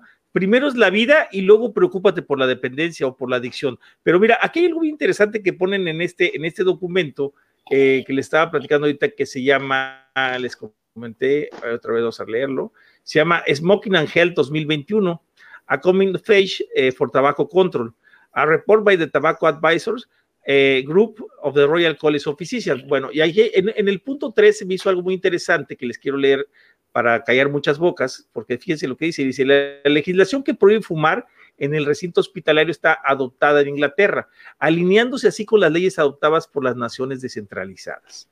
El tabaquismo en el hogar se reduce mediante intervenciones que centrarse en el comportamiento de fumar en el hogar, alentar el abandono o fumar solo al aire libre. Los cigarros electrónicos no emiten humo, por lo tanto, libres de humo, las políticas no se extienden automáticamente al vapeo. Se utilizan políticas sobre vapeo en áreas interiores y exteriores para facilitar las políticas libres de humo, reconociendo que permite vapear donde está prohibido fumar, puede ayudar a medidas libres de humo en interiores y exteriores para tener éxito. Es decir, que lo que están pretendiendo hacer al quitar precisamente eh, el hecho de que podamos, como los decía todos, no, es que el respeto, que no, no, no estamos hablando de respeto, estamos hablando de diferenciación. Una cosa es el vapeo y una cosa es el cigarro. Y en Inglaterra lo tienen bien definido esa diferenciación, o sea, la están definiendo y te dicen que incluso el hacerlo y el seguir esta política ayuda a abandonar el tabaquismo mucho más, por supuesto. Si un fumador me ve que yo estoy vapeando en un hospital, automáticamente va a decir, oye, pues, si este güey puede vapear, pues yo también mejor me paso al vapeo y voy a poder vapear en el hospital. Eh, el pensamiento que decimos, no, es que estás migrando de una cosa para otra y estás, no, no, no, o sea, lo están utilizando como un arma para que la persona haga el switch. No lo vemos como arma nosotros, lo vemos como un ataque al, al como, decía ese día, un ataque a la cortesía, un ataque a, lo que, pobrecito, que ¿por qué va a tener que, oler mis, mis, mis, eh, vapores, y lo que saco de mí? Ya no me voy a poner ni perfume porque pues no voy a oler a, la banda, ¿no? O sea, cuando realmente sí. O como te decían en casa, no, no vapes guayaba que huele a patas. Ándale, bueno, esa madre sí no se, esa sí no se vapea, sí está de locos vapear eso, pero.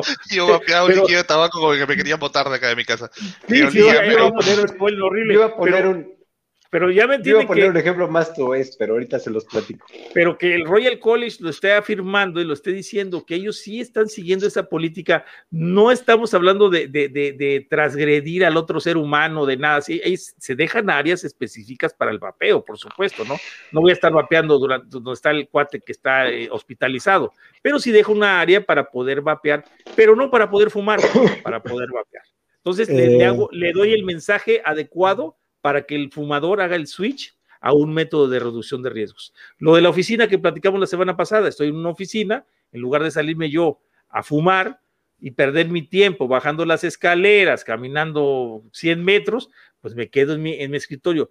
Por supuesto que no con un cereal, ¿verdad? Pues voy a agarrar un potcito chiquito y un desechable o un pot, de, pot rellenable pequeño y pues con ese estoy ahí aventando mi dosis de nicotina sin molestar a nadie y además de eso voy a producir mucho más. Y hago un switch, e invito a muchos de los que fuman a decir, oye, pues este cuate está vapeando, no huele a nada, no pasa nada y bueno, pues, pues, lo voy a hacer y ayudas a que más gente se migre al vapeo, a, métodos, olvídense el vapeo, a métodos de reducción de riesgos. de hecho, eso pasó con un grupo mío de amigos, de mis grupos de amigos del colegio, de los que conozco toda la vida, la mayoría fumaba, pues, ¿no? Y varios comenzaron a dejarlo, cada uno por, sus motivos. Yo, entre ellos, comencé a vapear. Y en un inicio, cuando fumábamos, la mayoría se alejaba, sobre todo por las enamoradas, que eran las primeras que, que reclamaban, ¡ay, que huele feo, ¿no? Entonces, un día yo saqué un equipo mío y le di una calada, pero por costumbre, pues, ¿no? Porque yo ya estaba acostumbrado a vivir rodeado de vapeadores y nadie me decía nada. Le di una calada, eché vapor y todos los que fumaban mirando a ver quién le gritaba primero, pues, ¿no? A ver, ¿quién le va a reclamar que huele feo? Y todas las enamoradas, todos lo contrario, oye, qué rico. Entonces, es que al día siguiente, la mitad de ese grupo pasó por mi tienda. A decirme, oye, ¿qué tenías ayer? No, tal cosa, ¿por qué? No, porque, a ver, yo fumo al costado de mi enamorada, es más, fumo afuera de la casa de mi enamorada y no me deja volver a entrar. Pero ayer todos te celebraron que olía rico lo que tú estabas mirando. Digo, bueno, ahí tienes un buen motivo para meterte, pues, ¿no? Y varios dejaron fíjate, así. Claro, fíjate, Jorge, cómo pasas de una situación desagradable a un entorno que te permite a veces explayarte en la cuestión del vapeo. Eh, ¿a, qué voy? Y, tú lo acabas de decir, o sea, la gente, tu entorno, tu entorno modifica tu comportamiento y tu estado de ánimo porque cuando fumas, hueles feo, te tienes que quedar afuera, te tienes que ir a orear, pero si hay alguien que dijo huele rico, estás ganando aceptación. ¿Sí me explico? Pero ojo, a ellos, a ellos no les importa si es un método de reducción de daños. Para ellos huele rico, es caramelo, despierta el hambre. Sí. y, y, hay mucha gente que, hay mucha gente que se engancha con esa situación y dice, oye, pues yo también quiero vapear, aunque no vapee, pero huele rico. Aunque no fume, perdón, pero huele rico. Y entonces el gancho está más cañón porque entra por la parte del hambre, por, la parte, por la parte olfativa.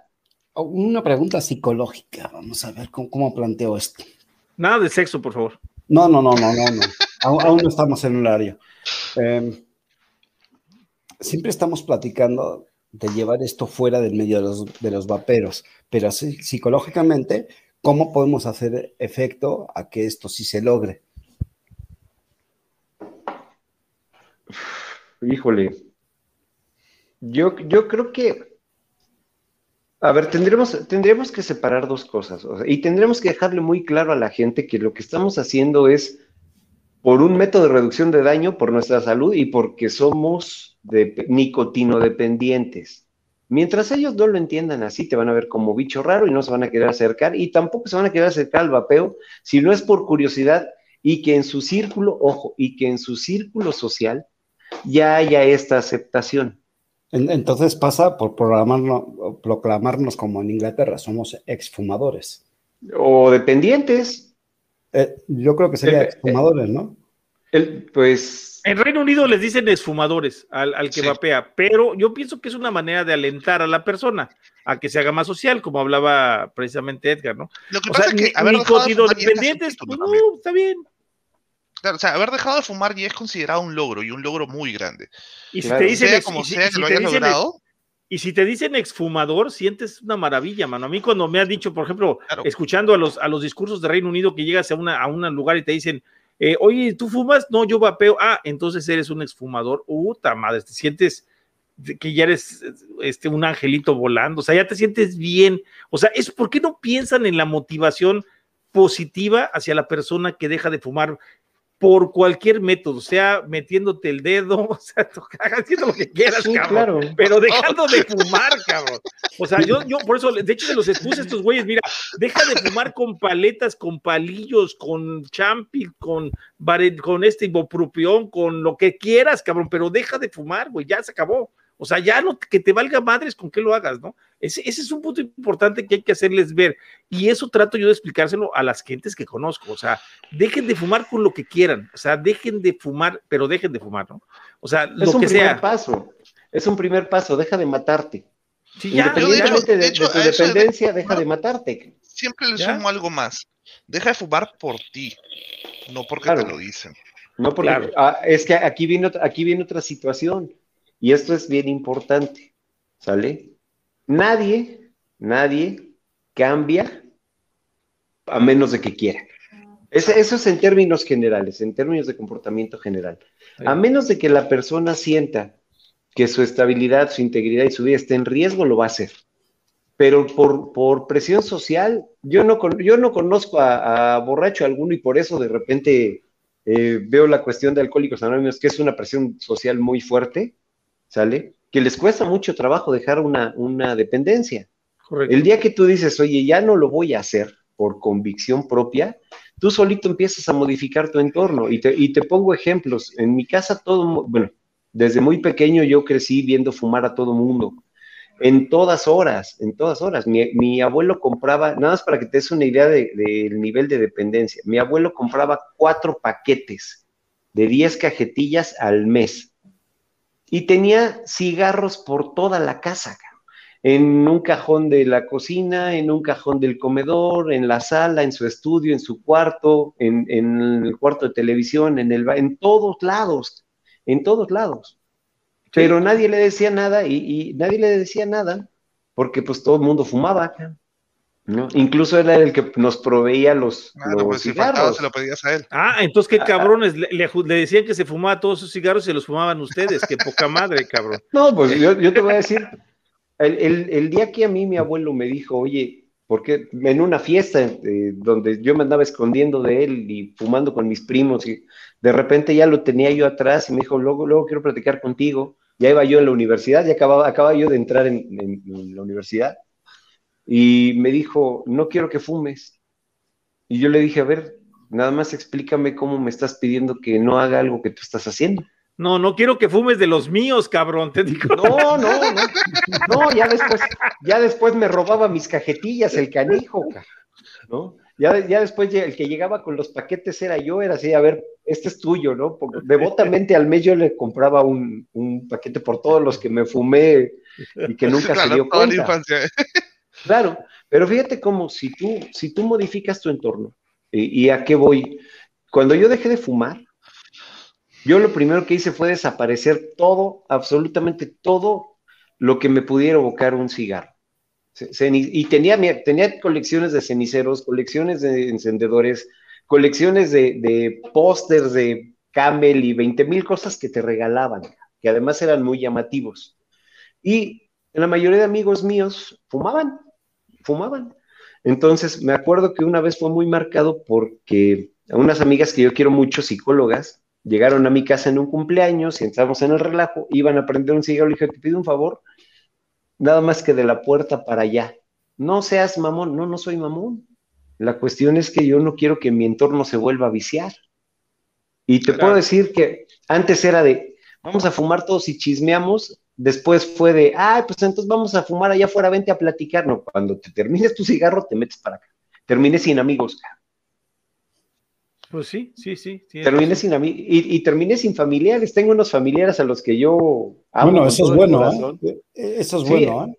amo con todo el, sí, amo con todo el corazón, a, sobre todo a uno de mis tíos que ha sido como mi padre y este, y cada que viene a mi casa me dice, güey, ya no sé si ir porque no me dejas fumar, ¿no? Ni lo voy, ni, ni te voy a obligar a que vapes, pero tampoco te voy a dejar que fumes aquí. Oye, pues te voy a platicar, así me estoy quedando yo sin esposa, güey. Pero, no, no, no, es que mira, eh, yo, se lo comento y mira, y me dice ella, y, fíjate para que veas cómo es, cómo la dependencia gana mucho, o sea, o no sé si les ha pasado a ustedes, pero a mí al año y medio después de dejar de, de fumar, de empezar a vapear, me pasó algo muy curioso. Para mí, yo olía, pues, fumé 37 años, ¿no? Los últimos 23 cajetillas al día. Para mí, oler el humo de cigarro no me afectaba, de hecho, no me afecta en cuestión de que me, den, me den ganas, ¿no? Pero pasando año y medio de que dejé el cigarro, me empezó a pasar algo bien curioso. O sea, empecé a oler el cigarro y me da un olor metálico que me trasgrede la garganta, o sea, siento un, malestar muy, muy mal, o sea, muy gacho, muy feo, que siento un sabor en la garganta asqueroso que no lo puedo soportar. Entonces le empecé a decir a mi esposa, oye, no, no, mira, no es mala onda, si quieres fuma, no hay problema, pero pues, o sea, saca la mano para afuera del balcón, ¿no? Y aquí es donde vivimos nosotros, estamos a 40 grados, entonces, pues estar sacando, antes los dos estábamos encerrados en la recámara, nada más con la puerta abierta, y, y estábamos los dos fechas, eche humo y eche humo en la cama, ¿no? O sea, pero llegó un momento que ya no lo aguanté, le dije, no, sabes que no, o sea, no puedo, no, no, pero no lo tomes a mala onda, ¿no? Entonces, entonces ella, en un momento que dijo, no sabes qué, pues me voy, pero no, no, no crees que dijo voy a dejar de fumar, ¿eh? Porque ha tratado, ha, intentado dejar de fumar con el vaporizador, no le ha funcionado, para que vean que no a todo le funciona. Eh, ha tratado, se ha pasado, se, pasó otra recámara y ahorita, eh, este, no sé, en la tarde vemos una película, pero se lleva un vapor chiquito y está un rato y al rato se sale y se va a fumar, ¿eh? O sea, no, no puede estar mucho tiempo sin fumar. O sea, ya volvió otra vez a dos cajetillas. Yo me fumaba tres cajetillas, ella también, yo creo, pero ahorita anda en dos cajetillas otra vez y no he podido quitar el cigarro. No lo quiero, no lo puedo obligar porque, como dice mi querido amigo este, Edgar, o sea, no se puede porque pasa lo que le pasó a tu papá. Tu papá recibió un choque muy duro con, con lo del hermano y ese fue su, su, su tocar fondo, ¿no? Y mi señora, pues no ha tocado el fondo, necesita tocarlo ella y ella solita. Ya le tocará. Entonces le va a tocar, Toño, te voy a hacer una pregunta. Ese, e, ese, famoso tag que dices de, tu mujer, ¿es trastorno de ansiedad? Generalizada. Eh, ok. ¿Te has puesto a pensar que probablemente el hecho de que tú hayas dejado el, cigarro lo pudo causar? Y te voy a decir por qué. No, no, no, acá te voy a decir que no. Ya, de, hecho, ya subimos los detonantes porque te trae terapia conductual ella. Ella trae unos detonantes muy duros porque, por veo, pues familiar, es una cosa familiar, ¿no? Pero a lo que yo voy es que ella, a ella le explotaron varias cosas. La primera fue eh, unos hermanos que tiene que, ah, hijo de su madre, que mejor que no sean sus hermanos. Ese fue el primero.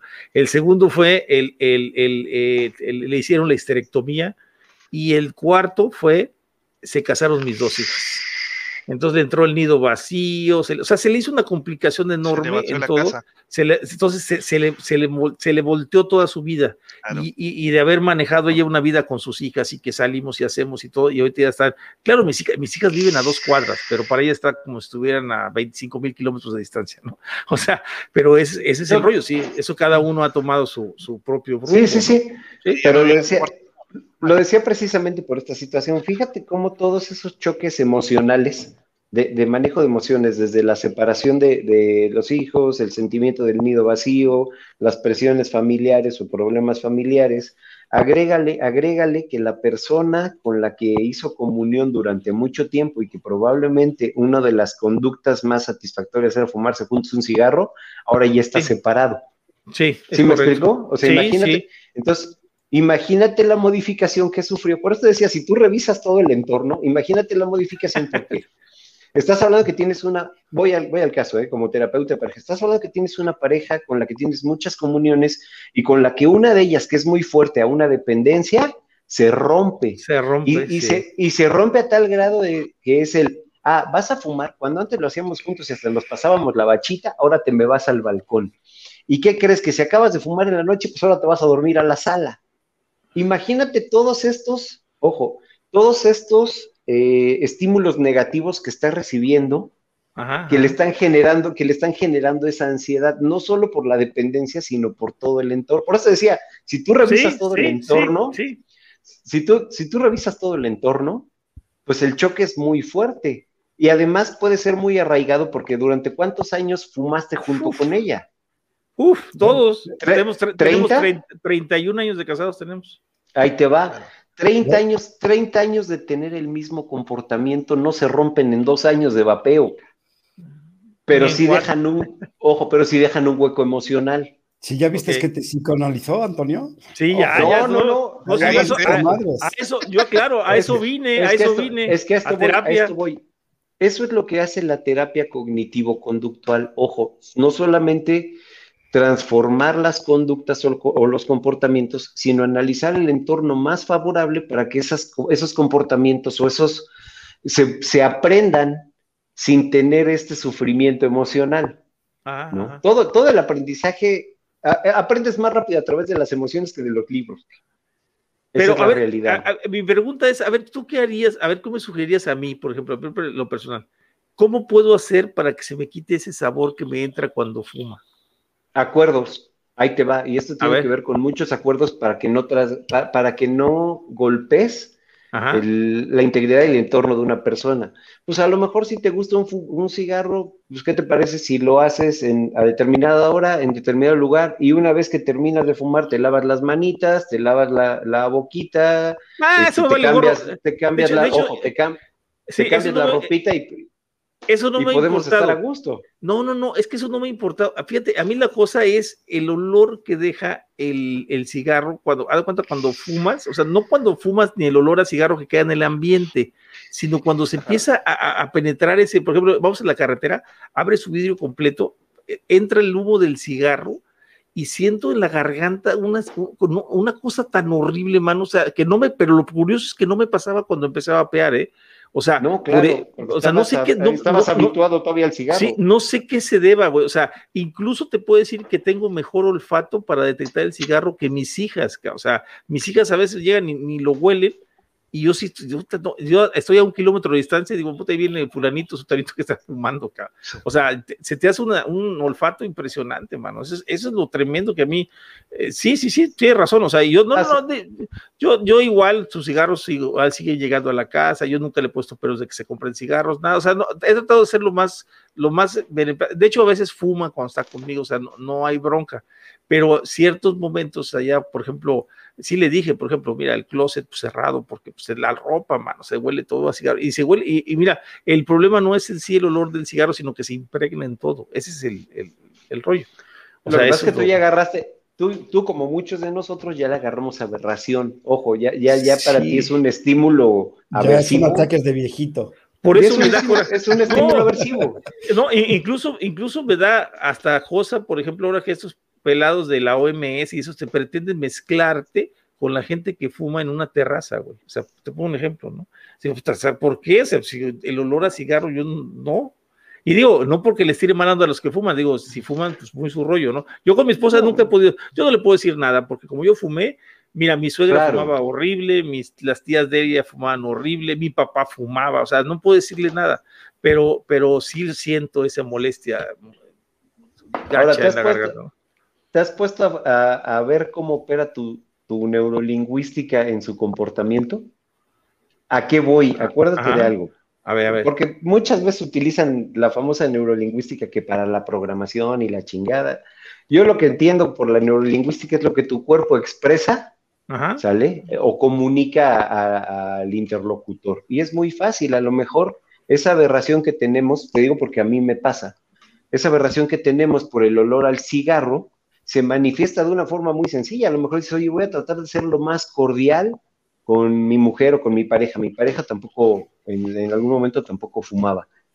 Pero de repente hueles el cigarro y lo primero que haces es voltear y haces gestos ahí como que, ay, cabrón. Y si ya lo detectó, ojo, aunque no le digas nada y aunque digas, ay, mi amor, ¿cómo estás? Ya detectó que ya te molestó, cabrón. Sí, sí. Y eso, y eso, y eso dispara la ansiedad, porque es así, de, se va a acercar, no se va a acercar, ¿Sí me, ¿Sí me explicó? Sí, sí, sí, sí. No, no, sí, efectivamente sí, sí me pasa. O sea, sí es todo así.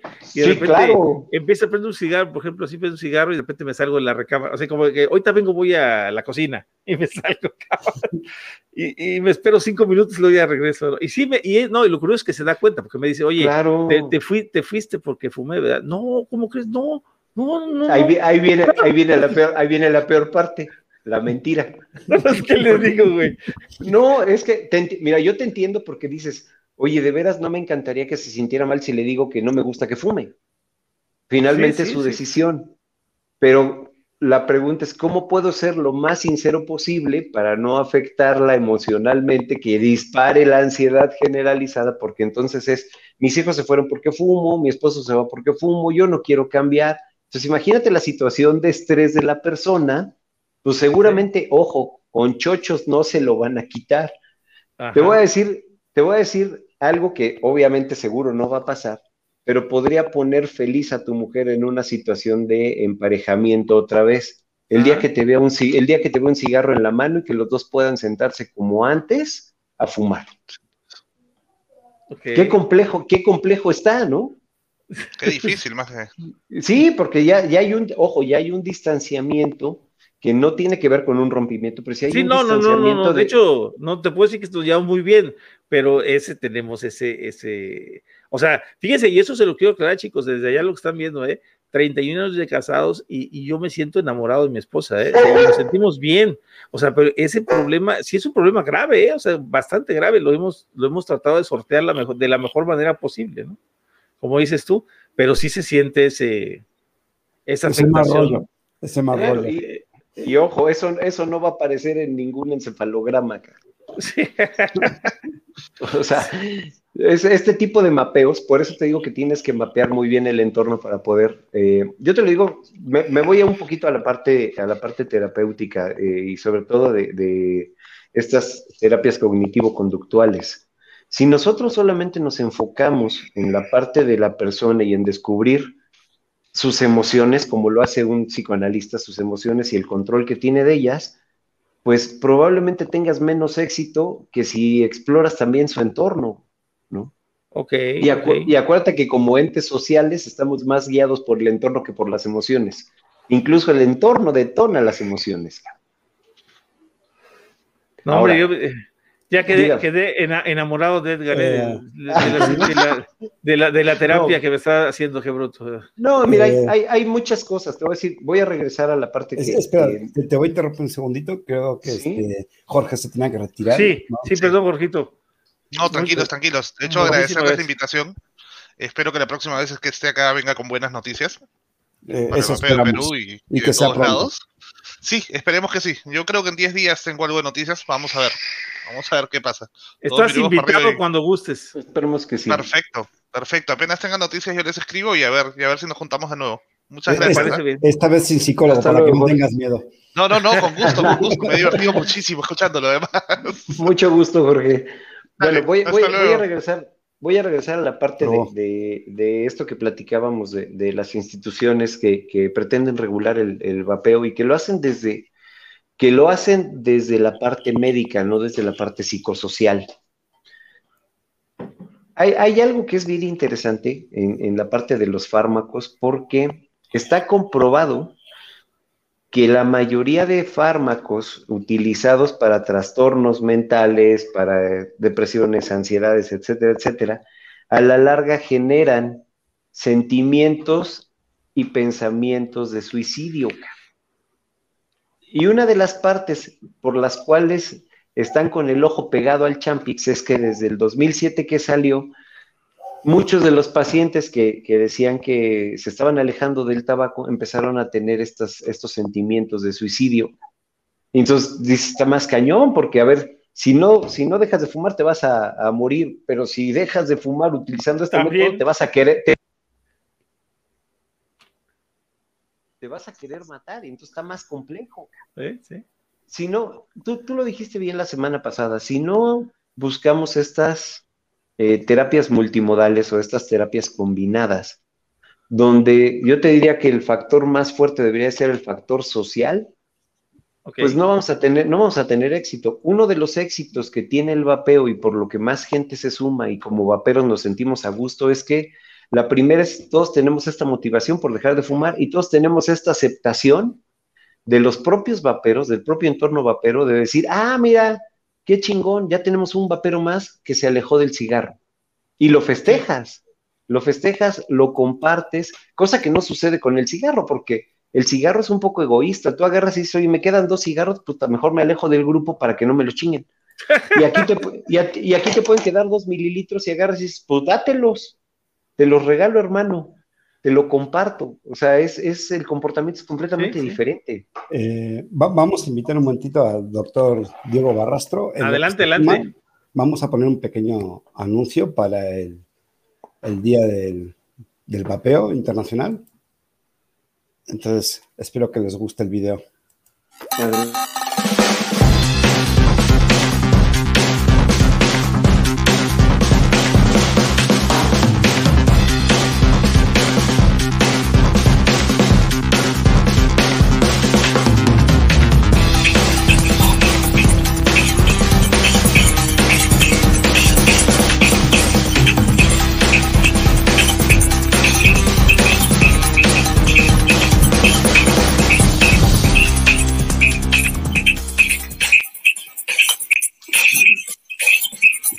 está repitiendo el audio por ahí. Creo que el doc tiene con sonido el YouTube. Sí, es el doc que, es tiene. El doc. Es que no trae audífonos. No, o es un canario ah, que sí, tiene para, para, para. Soy yo, soy yo, soy yo. O, tienes un canario o tienes un, un jilguero ahí. No, ahí estaba. Qué difícil que es cuando está tan interesante y no te alcanzan los dedos para escribir. Sí, bueno, aquí la idea es esa, ¿no? Eh, bueno, transmitir la idea de que dejes de fumar como puedas y con lo que puedas, para entender que, el vapeo no solo es el consumo de nicotina, es un entorno psicológico, es un entorno social, eh, eh, es todo un ecosistema que viene acompañado pero no es un vicio, ¿no? Pero no es el vapeo, pero no, pero no es el vapeo, Iván, ese es el tabaquismo, el tabaquismo tiene el mismo, o sea, genera todo ese entorno y es lo que nos mantiene atados a la gente que sigue fumando, ¿no? Y por eso la idea de, la campaña, a mí en lo personal que he estado ocupando esta semana, tú por ahí lo has visto, Diego, que yo he estado ocupando, deja de fumar como puedas y con lo que quieras, pero deja de fumar. O sea, porque ya basta, porque no hay manera de, de que esa lógica la puedan atacar cualquier dependencia antitabaco. O sea, porque puedo decir, bueno, pues sí, pues tienes razón, o sea, lo que, usa lo que puedas, pero deja de fumar. Y si me dicen que no, ahí les quiero contestar, y hasta la fecha nadie me ha contestado, ¿eh? O sea, de las dependencias, lo he puesto en los rescatadores, lo hemos puesto en el INER, se lo puse a Salud Pública, se lo puse a, este, a CONADIC, nadie me ha contestado. Nadie absolutamente, ni uno solo me ha contestado. ¿Por qué? Pues, pues es la lógica, ahora diría por ahí la película, la, lógica es innegable, ¿no? O sea, pues deja de fumar como puedas, ¿no? Es, lo que, bueno, si es de lo que, si es que es de lo que se trata, ¿no? Si es lo que pretenden hacer es eso, pues ahí está, ¿no? Y recalcamos que lo más importante ya, lo, más importante ya, ya, se ha dicho, ¿no? O sea que el vapeo es eficaz a diferencia de otros métodos, o es más eficaz que otros métodos, no, no vamos a decir que es el mejor, sino que es más eficaz. ¿Por qué? Porque no modifica tu entorno. No tienes que modificar tu, tu estilo de vida para poder lograr la, cesación tabáquica. Es por lo que está funcionando, que es lo que tratamos de transmitir y, apuntalar, ¿no? Que funciona por eso mismo, porque no tienes que excluir, no, no tienes que cambiar de amigos, no tienes que cambiar de casa, no tienes que cambiar de trabajo. No, ya no, no te hace falta toda esa parte, ¿no? y no tienes que cambiar de un hábito esencial, ¿sí? Que es el de llevarte algo a la boca, de largar el vapor, de sentir esa sensación en la garganta, en los pulmones, ¿sí? Entonces, eso es lo que hace muchas veces tan efectivo al, al vapeo, ¿no? Esto de, yo creo que el entorno sí se modifica, ¿sí? Porque todo tu entorno al vapear se modifica en forma mucho más positiva. Porque así como si tu pareja no fumaba y vos empezás a vapear y abandonás el cigarrillo, le pasa lo, inverso a lo que le pasa a Antonio. ¿Mm? Yo coincido con lo que decía Eddie, de modificar ese entorno que, que a vos te está llevando una de las primeras conductas que, se hace muchas veces en personas que son adictas o drogadependientes es aislarlo de ese entorno eh, nocivo, de ese entorno este, que lo impulsa a no poder salir de ese mismo vicio, por llamarlo de, alguna manera. Pero también cuando te aíslan de ese entorno te sientes arrancado. Sí, pero lo que pasa es que, a ver, cuando vos ¿Por qué decía a, Antonio que se sentía feliz, que mostraba que todo el mundo vapea, que yo vapeo y quiero mostrárselo a todo el mundo? Va por una cuestión de que cuando vos fumás, todo el mundo te mira como que te estás autoagrediendo, como que te estás matando, como que te estás flagelando vos solo. ¿Sí? Entonces, eh, esto que yo puse, estigmatizar a las personas, hace que se alejen de todos estos métodos que te van a ayudar a poder este, alejarte del tabaco. El que vos empieces a vapear, te vas a empezar a munir de, todo otro entorno que va a ser justamente pro vapeo. Entonces, ahí es donde está un poco, no sé, me gustaría que Eddie me corrija, ese apoyo que por ahí no lo hace un psicólogo, lo hace el entorno. El entorno es el que a vos te apoya a seguir vapeando. Fíjate, y, una cosa, Diego, fíjate que algo que estuve comentando en los twitters de esta semana, es por si alguien me sigue por ahí y los pudo ver, es el decirle, a las, e, e, es el decirle a las autoridades que no tienen por qué decirme cuánto tiempo tengo que utilizar para, para un método para abandonar el tabaco. O sea, porque muchas veces e, eso es lo que ha sucedido y han, han o sea, quieren hacer una metodología precisa y eso es imposible porque cada ser humano es diferente. Entonces es imposible, habrá gente, lo hemos comprobado nosotros, ahora que se acerque de las personas que lo hemos visto en el método, hay gente, incluso nos tocó hace un, un año una persona que, mira, es un caso extraordinario porque él empezó a vapear casi a la misma altura que yo, un poquito después que yo. Yo empecé en enero del 2017 y él empezó en, en septiembre del 2017 el año pasado estaban en un programa, todos, y de repente dijo, quiero que, recibir una felicitación por parte de ustedes, porque el día de hoy fue el último cigarro que prendí.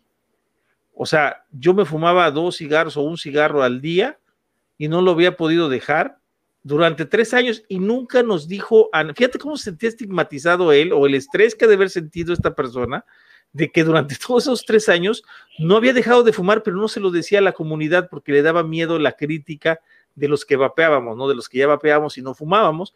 Y, y, y, y, hasta ese día que dejó el último cigarro, ese día dijo, ya, ahora sí, ya dejé el cigarro.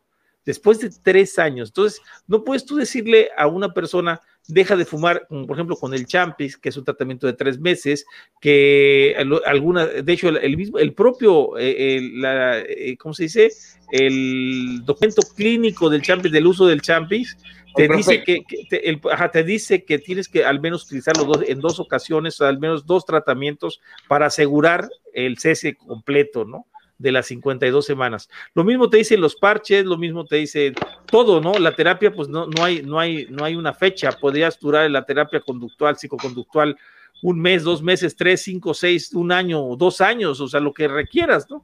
Entonces, cada, cada persona es diferente y es, es, es imposible que estas personas, estas organizaciones pretendan estandarizar un, un como si fuera, como si fuera una, una cosa mecánica, una cosa eh, no sé, como una maquinaria que en tres meses dejas de fumar y se acabó, ¿no? O sea, es, imposible que te lo digan e imposible que lo, que lo, que lo propongan, ¿no? Siquiera. Entonces, eso yo pienso que es algo que... Eso, eso se podría hacer si yo me centro solo en un concepto de dosis-respuesta, ¿sí? ¿Ok? Ahora, con el tabaco, con el tabaco, con el hábito de fumar, no solo hay una, una dosis respuesta, ¿sí? Yo consumo tanto de nicotina, voy a tener tanta respuesta. Hay todo un factor psicológico y socioambiental que rodea al tabaquismo que ahí no, no, se, no es, digamos, la, proporción no es uno a uno. No sé si me explico, o sea, hay toda una serie de fenómenos eh, socioambientales que son mucho más importantes muchas veces que solo el, efecto eh, orgánico. Correcto. Entonces, yo no puedo calcular eh, tiempos y dosis ni nada de todo eso cuando además estoy tratando a un individuo. Eso lo podría hacer en un laboratorio hablando de una célula y nada más. Pero cuando yo hablo de un individuo que está inserto en, un ámbito social y cultural, es muy complejo. No, y aparte que cada individuo está en un ámbito social y cultural diferente, porque no es lo mismo el argentino que el boliviano, que el peruano, que el mexicano, que, o sea, cada uno vive en un entorno social diferente, con diferentes circunstancias económicas y sociales, o sea, que eh, eh, algunos estarán casados, otros serán solteros, otros tendrán más años, otros menos, otros tendrán unos problemas. O sea, es, es imposible determinar un tratamiento estándar para dejar de fumar de esa manera. O sea, eso es lo que, eso es lo que yo creo que deben de entender las autoridades y ojalá y les caiga el 20 y es algo que se, nunca lo hemos expuesto, fíjate, a las autoridades y ese es un punto importante que deberíamos exponerle, que, que el, el tratamiento para dejar de fumar no es uno, no es, pueden ser muchos tratamientos diferentes o muchos mezclados, no tiene un tiempo definido, pero de lo que se trata en sí es de salvar vidas. Antes, antes que, quitar la dependencia, que eso podría después reducirse, lo dijo el doctor, el doctor este, Silier, de, que es un neurólogo de, Costa Rica, que lo dijo él, o sea, dijo él, eh, mientras el cerebro reciba el, el estímulo, no va a negociar, ¿no? Pero una vez que ya quitaste el peligro de muerte de la persona que deja de fumar, podemos empezar a tratar, ahora sí, la adicción o la dependencia de acuerdo a la, situación de cada uno y irla disminuyendo si, si les interesa hacerlo o si, si, a la persona le interesa quitarse la dependencia o la adicción o le afecta en su vida personal. Eficaz, no hay tratamiento eficaz si no tenés paciente que realmente desee poner esa cuota de esfuerzo. Y esto te lo puede decir eh, Eddie, vos sos psicólogo. Así vos es. Sos psicólogo. Bueno, vos sabés cuánto. Yo te voy a hacer una pregunta. ¿Cuántos, eh, ¿Cuántos psicólogos se necesita para analizar a un foco, un foco de luz? Uy, este, no sé. Un solo psicólogo, pero el foco tiene que querer ser analizado. Sí, claro. Mira, acabas, acabas de decir algo bien importante porque voy a, voy a retomar un poco de, todo esto que hemos platicado. ¿Por qué, la gente que eh, empieza en el vapeo por alejarse de algo que es muy dañino no cumple el objetivo de dejar eh, la nicotina y el, y el, el, vapeo? Que, que, ese era lo que platicamos, sería como toda, todo el recorrido para lograr un, un, un, un distanciamiento completo, porque cuando tú empiezas, fíjate cómo son, cómo, cómo, cómo operan los reforzadores en el cerebro. Lo primero que dices, no me quiero morir, voy a dejar de fumar. Entonces, si yo me fuera con esa idea de que a la larga, que hoy todavía no lo sabemos, a la larga el vapeo sí genera daño, menos daño, mucho menos daño que el tabaco, pero si llegase a generar ese daño, la gente buscaría irse alejando gradualmente del vapeo. Pero el mensaje que nosotros metemos es, eh, no es completo, solo nos quedamos con la parte del, es 95% menos dañino. No me voy a morir, pues con el tabaco sí, con esto no, porque no conocemos. Y entonces, ah, bueno, pues me quedo en mi zona de confort. ya no, ya no hago todo el recorrido terapéutico para alejarme no solamente del tabaco, sino para dejar eh, eh, de un lado esta dependencia a la nicotina. Correcto. Si lo, si lo lográramos hacer de esa manera, el, el vapeo sería todavía mucho más efectivo, no solo para dejar de fumar, sino para alejarnos de esta dependencia en la cual a veces nos encasillamos, te, lo digo de manera personal, yo llevo seis años vapeando y vapeando con nicotina 3, y de repente me suena esto en, acá en, la ardilla donde dices, pues no me voy a morir, ¿no? Entonces, Creo, creo, que, creo que también los mensajes que mandamos, eh, bien lo dices, que el primer paso es deja de fumar, pásate a un método de reducción de riesgo, pero lo ideal sería que también dejaras esa dependencia a la, nicotina, que en algún momento también va a causar estragos en tu organismo, sobre todo si tienes hipertensión, si eres diabético, si tienes propensión a alguna enfermedad congénita, pues seguramente va a afectar, en menor o mayor medida, pero va a afectar. Bueno, pero ahí, bueno, a ver, sí, yo eh, coincido contigo, pero eh, vamos a ver.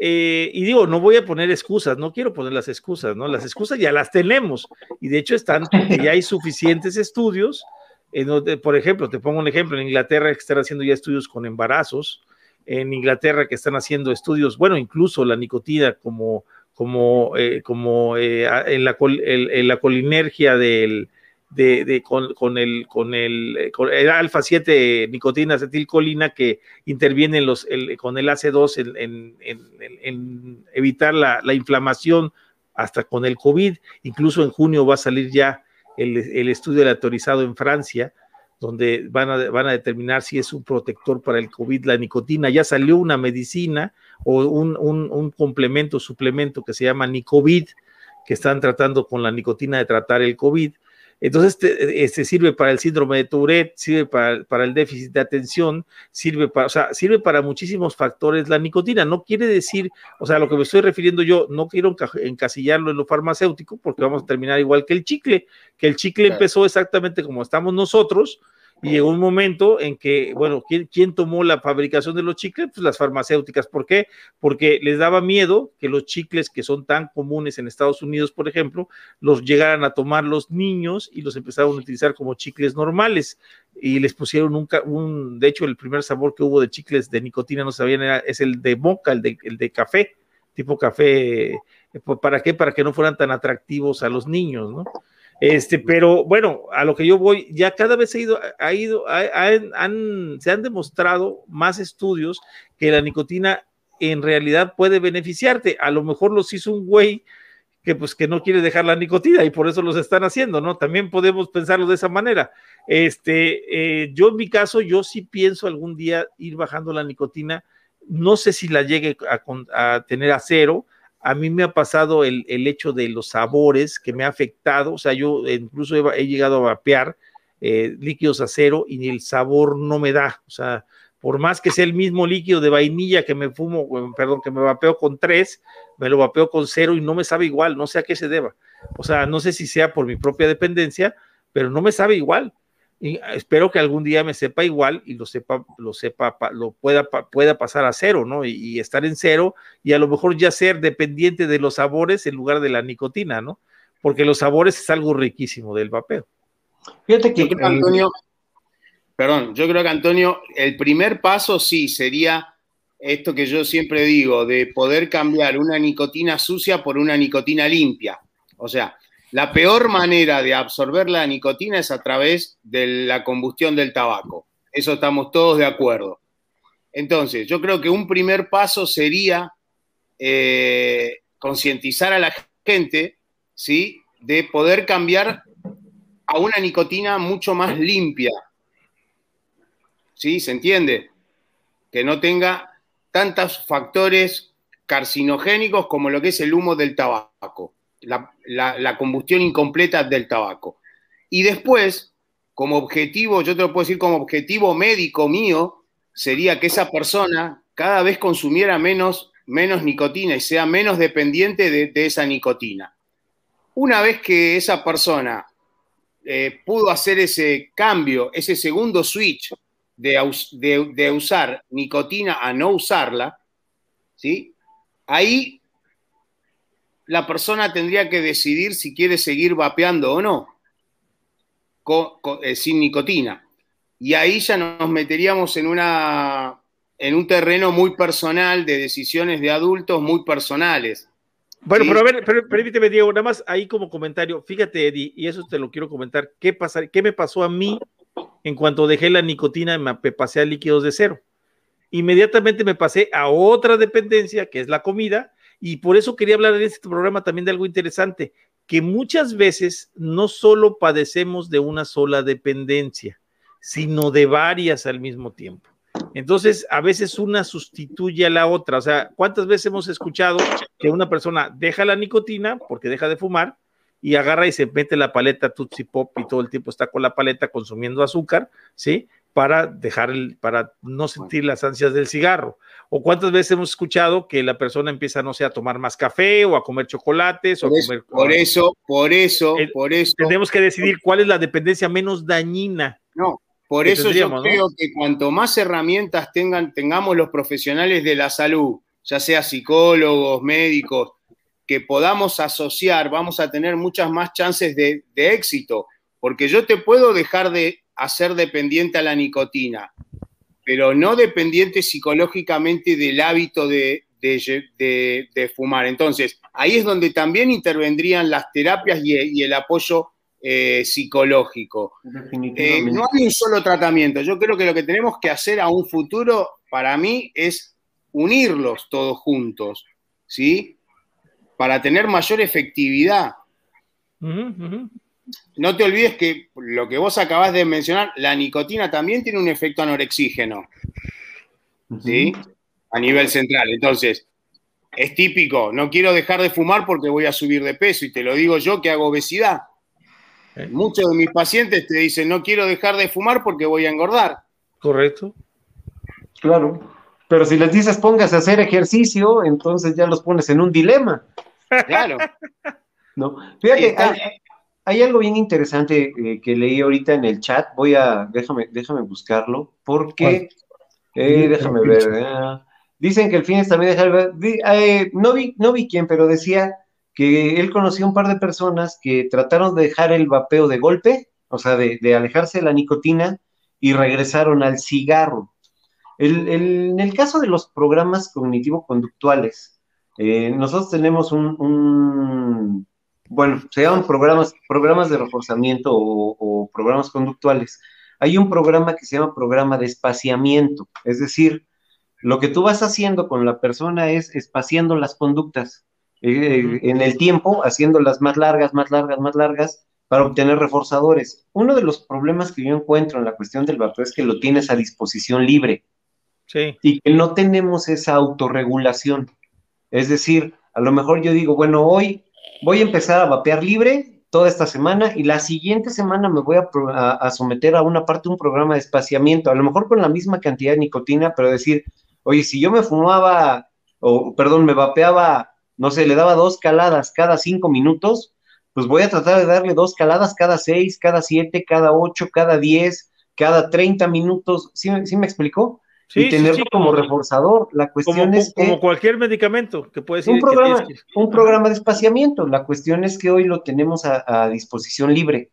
Entonces tú agarras y dices, ah, lo voy a dejar aquí. Te pongo el ejemplo, ¿eh? Este lo voy a alejar. Pero bueno, también voy a alejar este. ¿Sí me explico? Y tienes, ojo, y tienes los reforzadores por toda la casa. Y es como las personas que tratan de dejar, eh, eh, ahorita que esté el doc aquí, que tratan de dejar el, hábito de comer o, el exceso de alimento para bajar de peso, pero tienen escondidas galletas por todos lados. Ni, te, ni te autorregulas y te saboteas. ¿Sí, me, ¿sí me explico? Y el, y el argumento es, en el caso del, del vapeo, es, el argumento vuelve a ser el mismo, es que es menos dañino. Claro. Ok, ok. Entonces, en vez de comerse cuatro galletas, en vez de comerse cuatro paquetes de galletas, se come seis paquetes de galletas dietéticas. Ah, Exactamente. Mira, yo tenía, yo tenía que ese caso en, la familia, mi madrina eh, ya falleció, es una persona a la que yo amé mucho tiempo, y tenía yo te, te puedo decir que tenía obesidad mórbida, pesaba 170 kilos. Hasta que un día dijo, oye, ¿sabes qué? Voy a dejar de, comer, quiero empezar a bajar de peso. Y te estoy hablando de que todos mis primos y, mi tío, que también ya falleció, andaban más o menos sobre el mismo peso, 140, 150, era una familia de gorditos. Y un día, un día decidí, porque ellos viven, vivían en Saltillo, bueno, viven mis, mis primos todavía, dije, oye, pues los voy a visitar, ¿no? Este, con estas ganas de, ver que en realidad mi tía le estaba echando ganas. Cuando, cuando me senté a la mesa con ellos y vi el tamaño de las tazas, o sea, vi el tamaño de las tazas, dije, oye, tía, ¿y es todo eso que vas a comer? Pues es que el doctor me dijo que una taza. Sí, pero pues es que es una taza del baño, no chingues.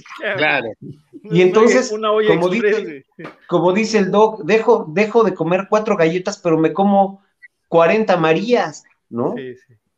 Pensando que, eso es lo natural. Y entonces te autosaboteas.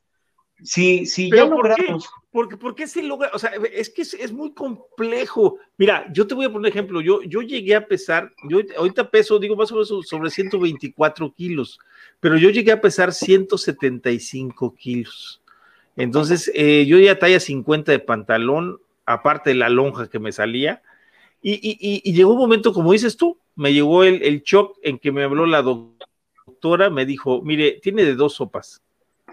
O le baja, trae hipertensión, diabetes, colesterol, triglicéridos. O le baja o vamos haciendo el hoyo de una vez. Así. Y me, impactó tanto el, discurso que empecé a bajar, y de hecho hasta decía que parecía caballo porque estaba tragando pura lechuga con jitomate, ¿no? Empecé a bajar mi, mi toda verduras, ta, ta, ta, ta. Bajé a 110 kilos, o sea, fue mi, mi así, bajé 65 kilos. Entonces, este, me sentía muy bien, la salud súper bien, excelente, todo, pero empiezas a agarrar otra cosa, ¿no? Entonces, este, no sé, o sea, eh, por eso hablaba yo de los diferentes tipos de, de, cuando una persona, ¿qué es lo que, qué es lo que pasa con un ser humano? Perdón, que no tiene una sola dependencia, sino tiene muchas, como es el caso, no mío, ¿eh? porque es el caso, lo estoy platicando yo, a lo mejor para expresarme y que muchos digan, ay, güey, a lo mejor me pasó también a mí, porque en realidad lo que me pasa a mí le pasan a muchos.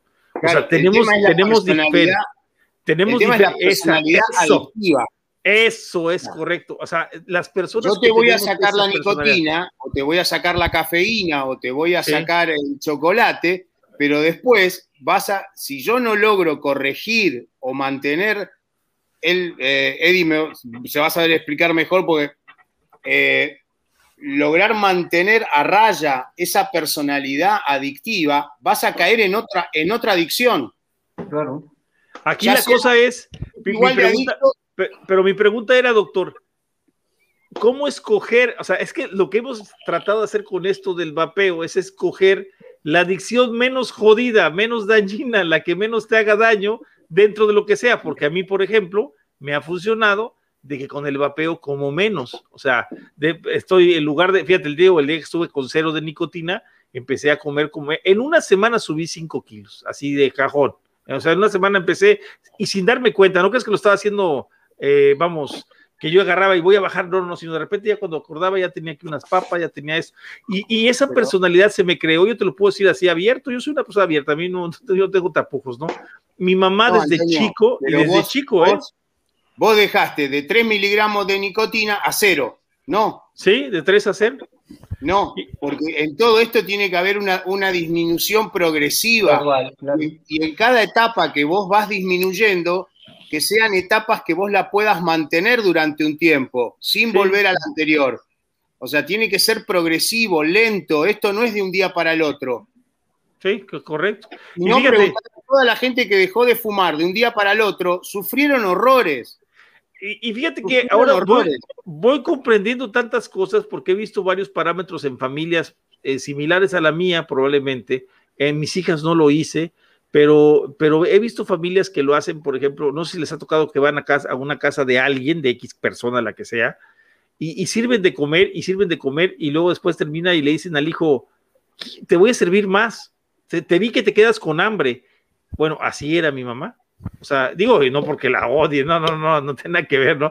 Pero independientemente de eso, o sea, mi mamá llegaba y me servía más, y me servía más, y yo siempre fui gordito de chiquito, y mi mamá decía, es que estás gordito, estás sano, ¿no? Y ese era el pensamiento de muchas mamás que yo lo he visto eh, repetido en mil casas, ¿eh?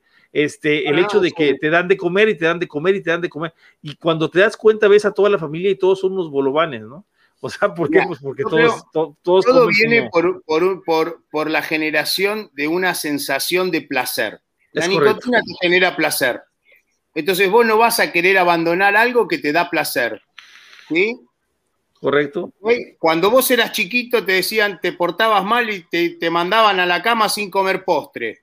¿Eh? Sí, sí. No te mandaban a la cama sin comer un plato de sopa.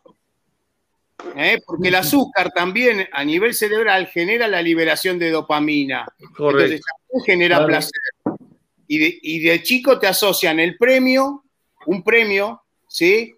Al azúcar, a la comida chatarra, ¿sí? A los hidratos de carbono. ¿Eh? Si comes bien hay postre. Claro, si vos te portás bien, no te dan una manzana, te dan un chocolate, una gaseosa. Entonces ya te están asociando conductas de, de recompensas a sustancias que después de grande te va a costar muchísimo poder deshacerte de esa sensación, ¿no? incluso, de acuerdo. Incluso se los digo así, yo dejé de fumar el mismo día que dejé de, tomar Coca-Cola. Tomo Coca-Cola Light por el azúcar, pero el día que dejé de tomar Coca-Cola, dejé de fumar.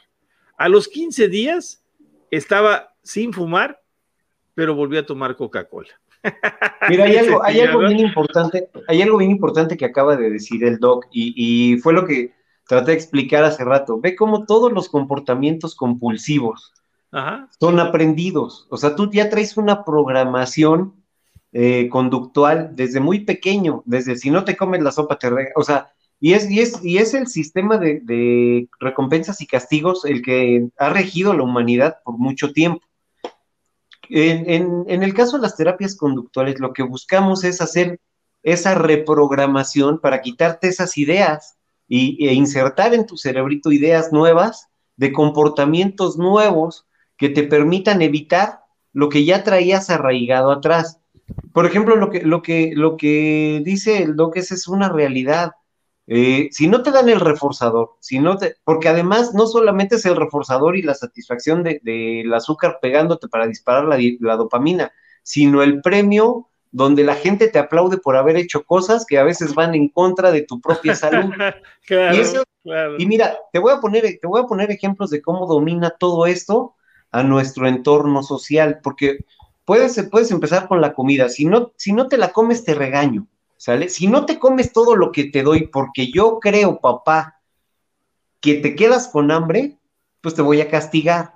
Pero lo mismo pasa en el trabajo. Si tú no te estresas, si tú no te quedas, si no te desvelas, híjole, pues entonces el factor social empieza a ser negativo para ti porque te ven como el que no trabajas, el que te la pasas de pachán, y entonces empiezas, ojo, empiezas a normalizar el estrés.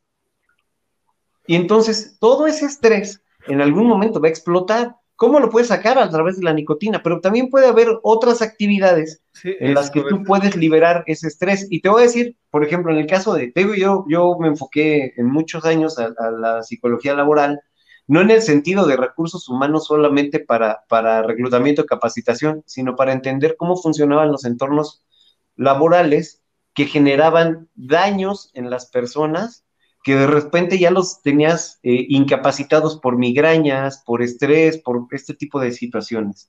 Y resulta que no podemos romper por el factor social porque nadie se atreve a decirle a su jefe, güey, son las siete, ya me voy. Es que hay junta, pues ahí te juntas con quien quieras porque mi horario ya acabó. Sí, no, no, no te quedas. Por el riesgo de, ah, me van a correr, ah, es que me van a ver mal. Fíjate cómo el factor social es tan importante que genera todas estas conductas compulsivas y todos estos trastornos que te llevan a deteriorar tu salud. O sea, ¿está, refiriéndote a que tú no pones tus límites? Eso es lo que está refiriendo, a, que no pones límites a tu persona y no te, autorregulas. O sea, eso y no te autorregulas. Es claro. correcto. Claro. Es cierto, sí, es yo, yo conozco, Yo conozco gente, tengo, tengo un, un caso de una amiga que iba conmigo en la prepa, yo la frecuento mucho, este, que también es psicóloga, curiosamente. Y hace un año, cuando empezó esta parte del COVID, ella todavía fumaba.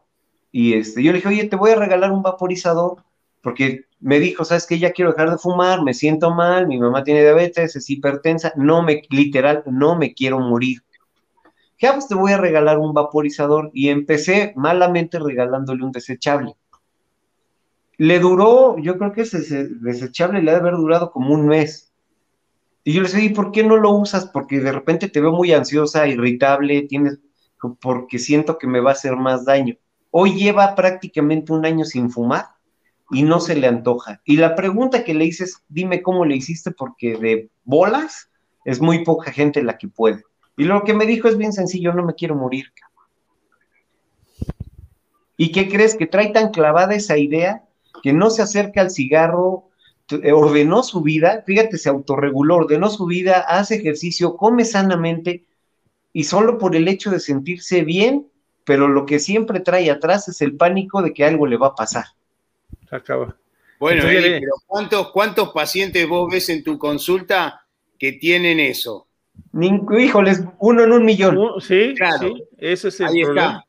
Ahí está. No, y, además por lo que me estás platicando, precisamente es, una, es, un, es un trastorno de ansiedad, porque el hecho de estar pensando en la muerte, o sea, es un trastorno que se vuelve mental en estar preocupado. Es lo que yo te decía que pasaba mucho con los argentinos, Diego, que yo lo he visto en los grupos de Argentina, en que dejo de fumar, ahora vapeo y ahora estoy checando si la boquilla no está limpia, me va a hacer daño, güey si el líquido que viene, si le ponen propilenglicol de la farmacia París o le ponen propilenglicol de la farmacia Sutanita, esta sí es más mala que esta, o sea, y, ahora tengo que comer lechuga con jitomate y no puedo comer otra cosa y eh, calabazas nada más, eso, eso es lo que yo veo, o sea, eso es lo complicado, o sea, que se forman, sales de una y entras en otra. Eso es lo que pienso yo que debería de ver la OMS, tan el complejo pensamiento Sí, sí, ya vi que Eddie ya se tiene que ir, que porque le pegas, que le pegan agruras.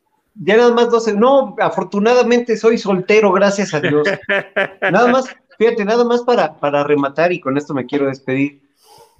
Cuando nosotros nos sometemos o sometemos a alguien a un cambio, debe de haber alguna otra situación que no permita que esa persona tenga esta ansiedad. El problema, el problema que causan todas estas cosas es que tú tratas de quitar algo, pero no lo sustituyes. Entonces es donde aparecen los siguientes trastornos.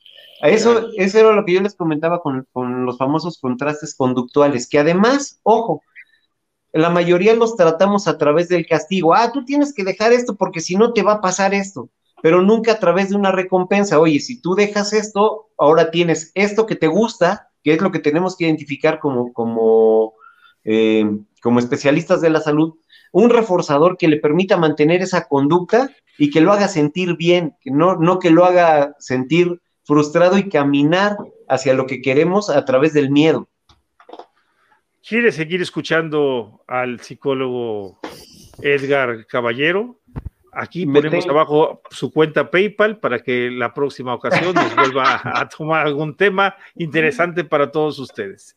No, no, ¿qué crees? Nos da mucho gusto que estés con nosotros porque yo, mira, le digo, de, veras, Diego, desde la semana pasada me he estado dando vueltas la cabeza, impresionante, o sea, toda la semana, eh, eh, porque eh, Edgar cambió, cambió mi idea del vapeo en muchas cosas, incluso algunas que había afirmado Roberto Sussman, que es un científico, y que acá en la manera de la psicología lo cambia por otros conceptos diferentes, o sea, y sin embargo, todo se empata en lo mismo, o sea, pero... no, habíamos expresado a ese Es, es, es, correcto, y, realmente espero que los que nos estén escuchando, que creo que se han mantenido la mayoría, este, nos esperen yo creo que una siguiente entrega, una tercera entrega de esto, porque la psicología se me está haciendo algo muy interesante de, entender no solo del vapeo, sino de las adicciones, de las dependencias y de la manera en que vivimos, ¿no? Yo creo que es algo muy importante que debemos de, aprender, ¿no?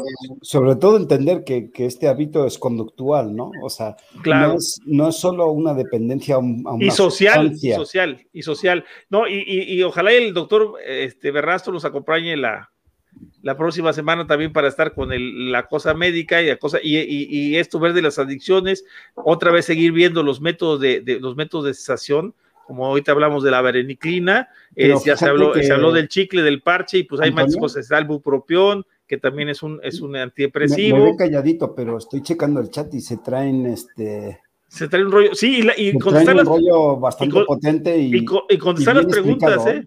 Y contestar las preguntas ahí, estaba viendo algunas de Raf Clarinete, las de Marco Telles, que decía él que se le hacía muy paternalista. Se, le, hacía muy paternalista los comentarios, eh, que él no está de acuerdo. O sea, sí, sí, sí, qué bueno que encontramos y qué bueno que discutimos y qué bueno que se debate, ¿no? A mí me gustaría, Eddie, después ponerme en contacto contigo para ver si te interesa sumarte a, la red de reducción de daño latinoamericana. Por supuesto que sí, yo encantado. Yo estoy como vocero, después te voy a, le voy a pedir a los chicos tu contacto y lo hablamos en privado como para sumarte también a, la red. Claro que sí, yo encantado y encantado de compartir con todos ustedes porque de veras aprende uno muchísimas cosas, ¿no? Es creo que la mejor manera de nutrirnos para, para generar más conocimiento, ¿no? Y bueno, yo me tengo que retirar, este, tenía que ir a una cena, voy a llegar un poco tarde. Este, les agradezco mucho invitarme, eh, de veras es un enorme placer estar platicando con, ustedes, sobre todo de algo que a todos nos encanta, que es el vapeo, y, pues todo lo que hay en, alrededor del mismo, ¿no? Rompiendo mitos, reafirmando algunas otras cosas. Y bueno, Toño, este, Iván, Diego, les agradezco mucho la, atención y espero verlos otra vez. Claro que sí. Claro que sí. Gracias, chao. Hasta luego. Pues más que nada eso, Antonio, ¿no? De romper el mito de que somos unos adictos, que no somos eh, personas normales, que llevamos una vida normal, ¿no? Sí, es que no sé si estuviste al inicio de la plática, Doc, pero lo que yo les decía es que lo que más me parece extraño, bueno, no extraño, no, no es extraño, ¿no? Es el hecho de que. con Falcón y me pasé de vivo con Falcón, me pasé a ustedes. Es el hecho, es el hecho de que todos, todos tenemos dependencias distintas y tenemos adicciones en distintos grados de distintas cosas, ¿no? Llamémosle trabajo, llamémosle violencia, llamémosle adrenalina, llamémosle eh, vigorexia, eh, llamémosle eh, refresco, azúcares, harinas, comida, le puedes llamar de la manera que quieras, ¿no? Y, lo que yo les, estaba, comenzamos a discutir es el hecho de, yo creo que lo que hemos tratado de hacer es escoger una adicción o dependencia, como le querramos decir, o empezar con adicción y disminuir la dependencia, eh, eh, del hecho de escoger algo que no nos haga tanto daño, o sea, porque siempre vamos a pasar, siempre, el que la persona que es, como dice él, eh, que como dice Eddie, ¿no? O sea, los que tenemos esa, esa, esa cosa que, que, nos, que nos lleva a ser adictos a las cosas, a, X, a X, que, lo que actividad este, vamos a seguir siéndolo porque somos adictos de por vida. O sea, es tan complicado romperlo, a pesar de que Eddie lo maneja como algo muy fácil con terapia psicoconductual y todo, es muy complicado romperlo, o sea, por eso fallan las terapias psicoconductuales, por eso falla el método de estas personas que pretenden meterte en un cajón de una terapia psicoconductual, de un parche de nicotina que te dura tres meses y de un ansiolítico que te va a tratar de quitar la ansiedad. Es, es lo que nos falta, Antonio, lo que nos falta es eso. El, eh, otro de los detonantes es la ansiedad, ¿no? ¿Qué, qué, qué, tan fuerte es ese detonante? Porque sabemos, bueno, no sabemos, afirmamos que la mayoría de los vaperos o exfumadores, este, somos ansio, ah, este, ansiosos. No, es un hecho, es un hecho que sí. Entonces, todo el mundo, todo el mundo que viva en este planeta es ansioso, por una cosa o por la otra, más o menos, más o menos tienen ansiedad. El tema es cómo, cómo resolves esa ansiedad. Sí, pero por ejemplo, si te dicen a ti, te entrego esta, este bolígrafo mañana, sabes Dios cómo me lo vas a hacer, cabrón, pero me lo entregas mañana. Sí, pero es lo triste que, que, la OMS no lo toma en cuenta. O sea, la OMS solamente es, como decíamos, ¿no? O sea, deja de fumar o te mueres, ¿no? Y se acabó, o sea, no hay, no hay puntos, no hay, no hay, no hay grises, no hay, no hay tonalidades de gris, no hay intermedios, ¿no? O dejas de fumar, te, te aumento los impuestos para que no puedas comprar y muérete, cabrón. O sea, no hay de otra. Eso es lo que está triste y lo que nosotros como vaperos debemos de pelear por esos derechos de ir reduciendo la ansiedad o la dependencia o la adicción al paso que cada uno considere necesario y que no tienes por qué limitarme o subirme los precios o, cargarme impuestos por algo que me, me, está beneficiando en salir de algo que me iba a matar, que es el fin principal que debería tener la OMS, es evitar las 8 millones de muertes anuales del tabaquismo. ¿no? Yo, yo quiero tocar el tema del chat, aprovechando que tengo al doc. Eh, a, ver si lo puedo a ver si lo puedo resumir un poco, porque se echaron ahí una muy buena plática. A ver, eh, la nicotina, sabemos que es un vasoconstructor. Eh, constrictor. Ajá. Sí, constructor, no, no dilatador, como decía. Constrictor, constrictor, vasoconstrictor. Ah, bueno. sí, eso, ya sabes. Bien. La, edad. Este, ya se me olvidó, cabrón. Oh, ya ves. ¿Ya ves? ¿Para qué interrumpes a un viejito? eh, dice Raf Clarinete, yo de esto no, había escuchado, dice que a largo plazo este, la nicotina pudiera causar problemas en el, en, el sistema. sí, el sistema de la, de la, arterial, pero bueno, lo curioso es que ya viste que la película de Do You Know Nicotine hablan precisamente que la, eh, eh, bueno. Sí, por eso lo pregunto. Que, este, que reduce la presión arterial, pero reduce la presión arterial, vamos a hablar de esto, ¿eh? esto es algo interesante. eso lo vamos a platicar como una tubería, ¿no? una vez me acuerdo que mi jefe tuvo una, una mala idea de decir que, que si yo reducía el, el tubo, ¿sí? la presión arterial aumentaba y eso es una mentira. O sea, yo reduzco el tubo y la presión arterial no aumenta, la presión arterial disminuye, pero aumenta la velocidad. O sea, es diferente. Aumenta el flujo. Aumenta, aumenta, el flujo, pero acá lo que hablamos es que la nicotina, al ser un vasoconstrictor, lo que hace es que disminuye el, volumen de sangre que, que, que, o sea, la presión se disminuye, o sea, eso es un hecho, debe ser cierto porque lo que hace es que ah, comprime la, arteria o la vena y, provoca daño. ¿Qué daño? Bueno, pues aquí la cosa es hacer el estudio suficiente de la nicotina sola como molécula no asociada al alquitrán, que probablemente el alquitrán sea el, principal promotor de taponamientos o de trombosis arteriales, eh, pues, yo creo que de toda la vida, no sé si, si esté mal o esté bien, ¿no?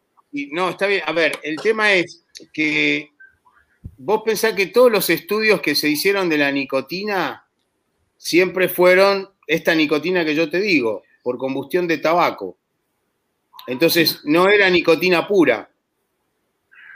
Yo no creo que haya ningún trabajo sobre nicotina sintética. incluso si buscas nicotina en internet, o buscas eh, eh, datos de la nicotina, no te encuentras nada. Cuando dices nicotina, automáticamente te manda un, estudio de tabaco. Perdón de, tabaco, te manda un estudio de fuerzas, tú buscas nicotina, oye, daños de la nicotina y automáticamente dice, fumar es muy malo. O sea, no, no, no, no estoy hablando del fumar, estamos hablando de nicotina. Sí, el fumar es muy malo. O sea, siempre te van a ligar nicotina con tabaco. Eso es un hecho. Lo que pasa es que vos, cuando te hablan de la presión arterial y cuando te hablan a ver, no creo que una persona joven tenga presión arterial por usar nicotina, ¿sí? A ver, los que van a tener más riesgo de tener presión arterial alta o trastornos cardiovasculares, vamos a llamarlos así, son las personas de mayor edad. ¿Por qué? Porque esa dilatación o esa compliance que se llama, esa capacidad que tienen los vasos sanguíneos de dilatarse o contraerse, sobre todo los vasos arteriales, que son los que tienen músculo, las venas no tienen, se dilatan directamente, eh, pero sí las arterias pueden comprimirse o expandirse un poco porque tienen músculo, entonces, eh, en sus paredes. Cuando una persona es adulta o ya entrada bastante en edad, esa capacidad de adaptabilidad de esas arterias es mucho menor entonces sí pueden tener mucho más riesgo. ¿Por qué? Porque la anatomía de esa arteria ya está deteriorada por la edad o por muchos otros factores, ya sea arteriosclerosis, ya sea eh, o sea, eh, el colesterol alto, eh, los triglicéridos altos. Ahora, si esas arterias en su luz, imagínatela como un caño, como decías vos, y esa luz está tapada por algún trombo de colesterol, ¿sí? Al aumentar el flujo interno, yo puedo correr el riesgo de que alguno de, esos trombos se desprenda. Mm, mm. Por eso tengo más riesgo de tener un infarto o un accidente cerebrovascular. Correcto, correcto. O sea, eh, y todo depende de las dosis. La nicotina, una cierta cantidad de dosis, produce esa vasodilatación, pero a, dosis mucho más altas produce una vasoconstricción, como efecto reflejo. Ajá, ajá.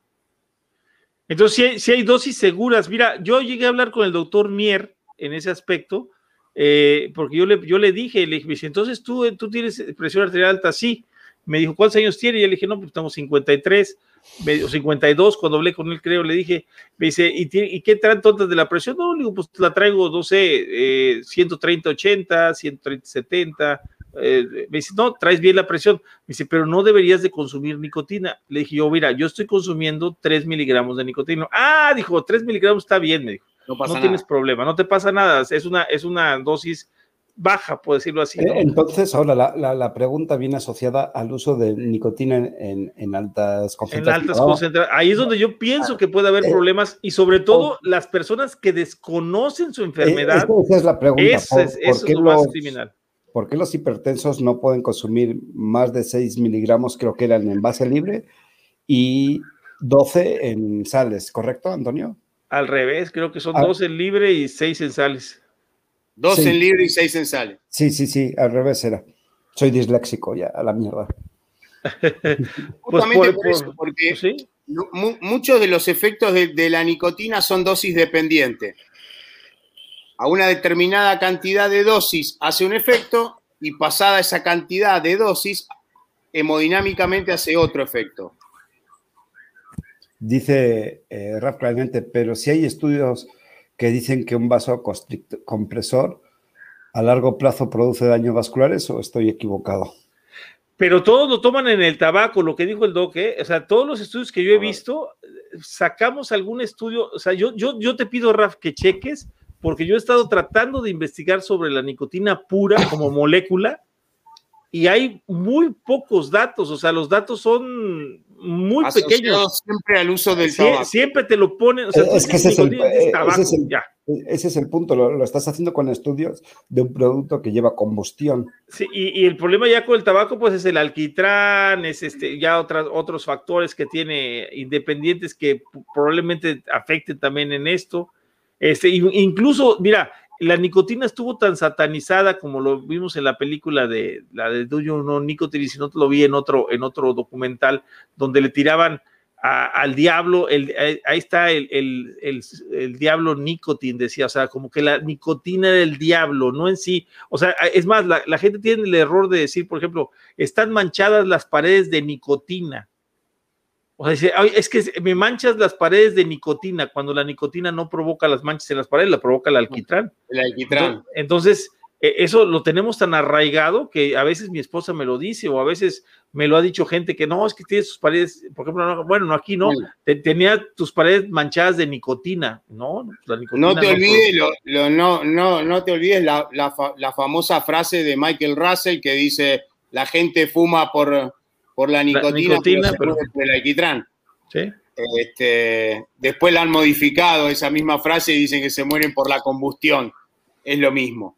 Eh, a lo que voy es, los efectos de la nicotina son dosis dependientes. Si yo utilizo dosis bajas, me va a producir una cierta cantidad de efectos. Cuando yo aumento esa dosis, me va a producir otro tipo de efectos. Esto es como muchas drogas, ustedes pueden leer se han leído a veces algún prospecto que dice, esta droga es hepatotóxica o nefrotóxica. Sí, depende la dosis. Claro. ¿Se entiende? O sea, eh, que una... entre todas, las drogas tienen un medicamento y un veneno es la dosis. Sí, porque un medicamento puede ser un veneno si te pasas de la dosis. sí, Incluso platicándoles de un medicamento que yo consumo, que es el Almetec Tri, donde tengo, tengo dos antihipertensivos y como los antihipertensivos provocan retención de líquidos, tengo un tercer medicamento dentro del mismo, del mismo medicamento que me ayuda, que, que, tiene un diurético para ayudarme a prevenir eh, problemas en el riñón y retención de líquidos. O sea, esto, no me queda claro, porque yo me acuerdo que sí se ha usado, se ha usado la nicotina este, como medicamento. Eh, para el trastorno de Tourette, este, Antonio, creo que se estaba usando, ¿no? Incluso para el, Parkinson también se estaba usando porque recuerdo que calmaba este, los, Fíjate, del, Parkinson parece que no está aprobado todavía, igual en la esquizofrenia. Sin embargo, el 95% de los pacientes con esquizofrenia fuman. Y por ejemplo, yo lo llegué a ver en una clínica de adictos, eh, en donde eh, de 50 personas internadas, 48 fumaban. Ellas, eh, la mayoría eran drogadictos, adictos al cristal, a la, a, la, piedra, o no sé cómo se hace lo mismo, a la heroína este, a la marihuana y muchos de ellos eh, estaban con el cigarro como, como, como si fuera la metadona en el caso de la heroína, ¿no? O sea, en la población eh, psiquiátrica, en la población psiquiátrica de los eh, se ve mucho el consumo de nicotina. Muchísimo, muchísimo. Entonces, la vez pasada estuve, hubo un webinar que lo hizo Fernando Bueno con un capo español de, psiquiatría y justamente ellos marcaban esta necesidad de, en los pacientes psiquiátricos, para muchos es muy beneficioso el uso de la, de la nicotina, pero poder administrarla de una manera mucho más limpia que a través de la combustión del tabaco. Y yo creo que ahí radica uno de los grandes problemas. ¿eh?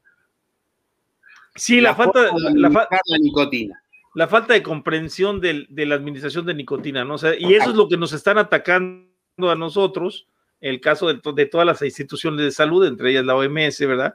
Que por supuesto para mí no, mira, y aquí va cambiando un poquito el tema, pero yo a la OMS, yo se lo he dicho a Roberto, le digo, mira, si en esto que es una cosa sencilla del vapeo, está la OMS como está, ¿te imaginas en todos los demás temas? O sea, en temas más complejos que el vapeo qué tanto estarán recibiendo fondos, inversiones, si tenemos ya puesto que el 83% de los fondos de la OMS son fondos privados, pues ya nos damos cuenta que es una institución política social, ¿no? Ya no es una institución de salud pública mundial, ¿no?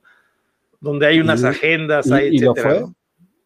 Hay lobbies. Sí, sí, no, claro que sí lo fue. Mira, de hecho, la OMS eh, desde que estuvo esta chica, una, una, una sueca, que fue la que dirigió la, la, OMS, ella fue la que empezó a implementar el hecho de, de, buscar patrocinios. Primero trató de, de, inculcarle a los países de más aportaciones que aportaran más capital. Como no lo consiguió, pues entonces dijo, bueno, entonces vamos a buscar donaciones privadas.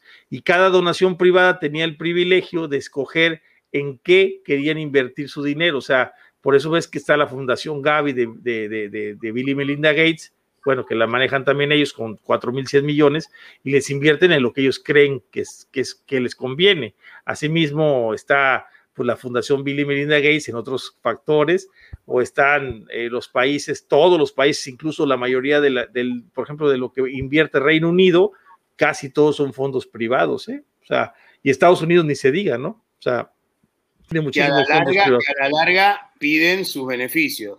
Por supuesto, o sea, nadie invierte. es como las campañas políticas. Yo te doy, pero después en algún momento me vas a tener que devolver el favor.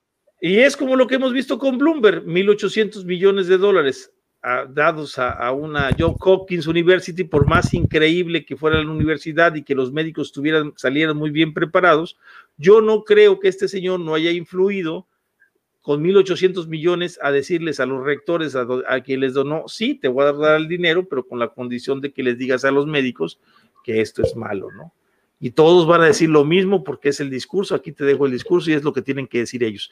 Y los doctores, pues siguen lo que, acuérdense que la, la medicina tiene algo que dice, respetarás a tus maestros, ¿no? Entonces, si el maestro dice que esto es malo, pues es malo y se acabó, no hay discusión, ¿no?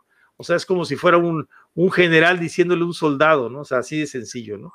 Y, pues obviamente hay, demasiados intereses eh, inmiscuidos en esto y van a defenderlo a capa y espadas, por eso es el famoso argumento ad verecundiam, en donde ustedes por más que traten de decirles algo, eh, ellos van a utilizar ese, ese argumento de lo que dice el maestro, ¿no? El maestro dice que esto es malo y esto es malo, ¿no? O sea, no hay, no hay vuelta de hoja, ¿no? Pues no, y con respecto a lo que decían los chicos, de que por ahí uno tiene muchas veces un discurso paternalista, en realidad no es un discurso paternalista, o sea, a ver, eh, muchas veces nosotros los médicos tratamos de informar a, los pacientes, por lo menos es en la forma en la cual yo me manejo, eh, de los pros y los contras. La decisión, cuando vos conocés los pros y los contras, muchas veces es del paciente. ¿Qué es lo que quiere hacer? Sí, claro, depende de la persona. Claro, yo te puedo aconsejar hasta dónde me gustaría o hasta dónde sería lo más eh, saludable para, para tu calidad de vida y después lo decidís vos. Pero vos, tenés, que conocer, vos tenés que conocer los dos extremos de la, del, trayecto. E incluso puedes pedir una segunda opinión. O sea, es Por un derecho. Una tercera, no hay problema. Una tercera, sí. No hay problema, pero el, si yo te dijeras una sola parte de la verdad, vos no vas a poder decidir y, yo, y, y esto es lo que están haciendo, están, todos los lobbies eran desinformar para que vos no tengas esa amplitud de conocer todos los factores para poder decidir. Claro. Y una mentira repetida mil veces, pues se hace verdad. Es lo que están tratando la famosa eh, teoría de Goebbels, ¿no? De, de, la, de, la, publicidad, ¿no? Alemana. Sí, yo creo que por esta noche vamos a ir terminando. Vamos terminando, chicos, vamos terminando. Esto estuvo interesante. Yo no sé si me va a tener que quedar unos cuantos días para asimilar tanta información.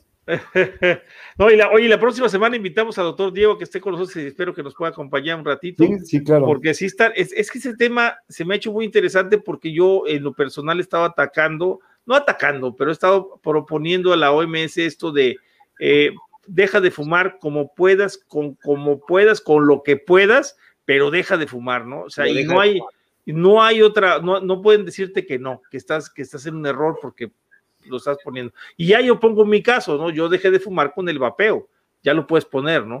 Pero sin agresión, sin decirle nada, eso a los rescatadores, a, este, no sé, a, al INER, al CONADIC, a la salud pública, meter ese mensaje es muy importante porque les das a entender que estamos del mismo lado y lo sacamos de la comodidad de habernos etiquetado a nosotros como tabacaleras cuando no lo somos, ¿no? O sea, y, se, acaba su, su, falacia de la falsa oposición, ¿no? De que nosotros somos otra, otra parte distinta, a, que nosotros estamos en contra de, en contra de ellos, ¿no? Nosotros estamos a, favor del, de, acabar con el tabaquismo, ¿no? Se lo aclaro a Marquitos, a Marquitos que dijo, a Marcos Telles que dijo lo del dejar de vapear, ¿no? Yo no dije en ningún momento dejar de vapear. No, no, no, lo, comentaba Raf Craig dejar de consumir la nicotina y después, una vez que vos te alejaste de esa droga o de, ese, de esa sustancia que te generó dependencia, la persona elige si sigue vapeando o no. Eso ya es una decisión muy personal.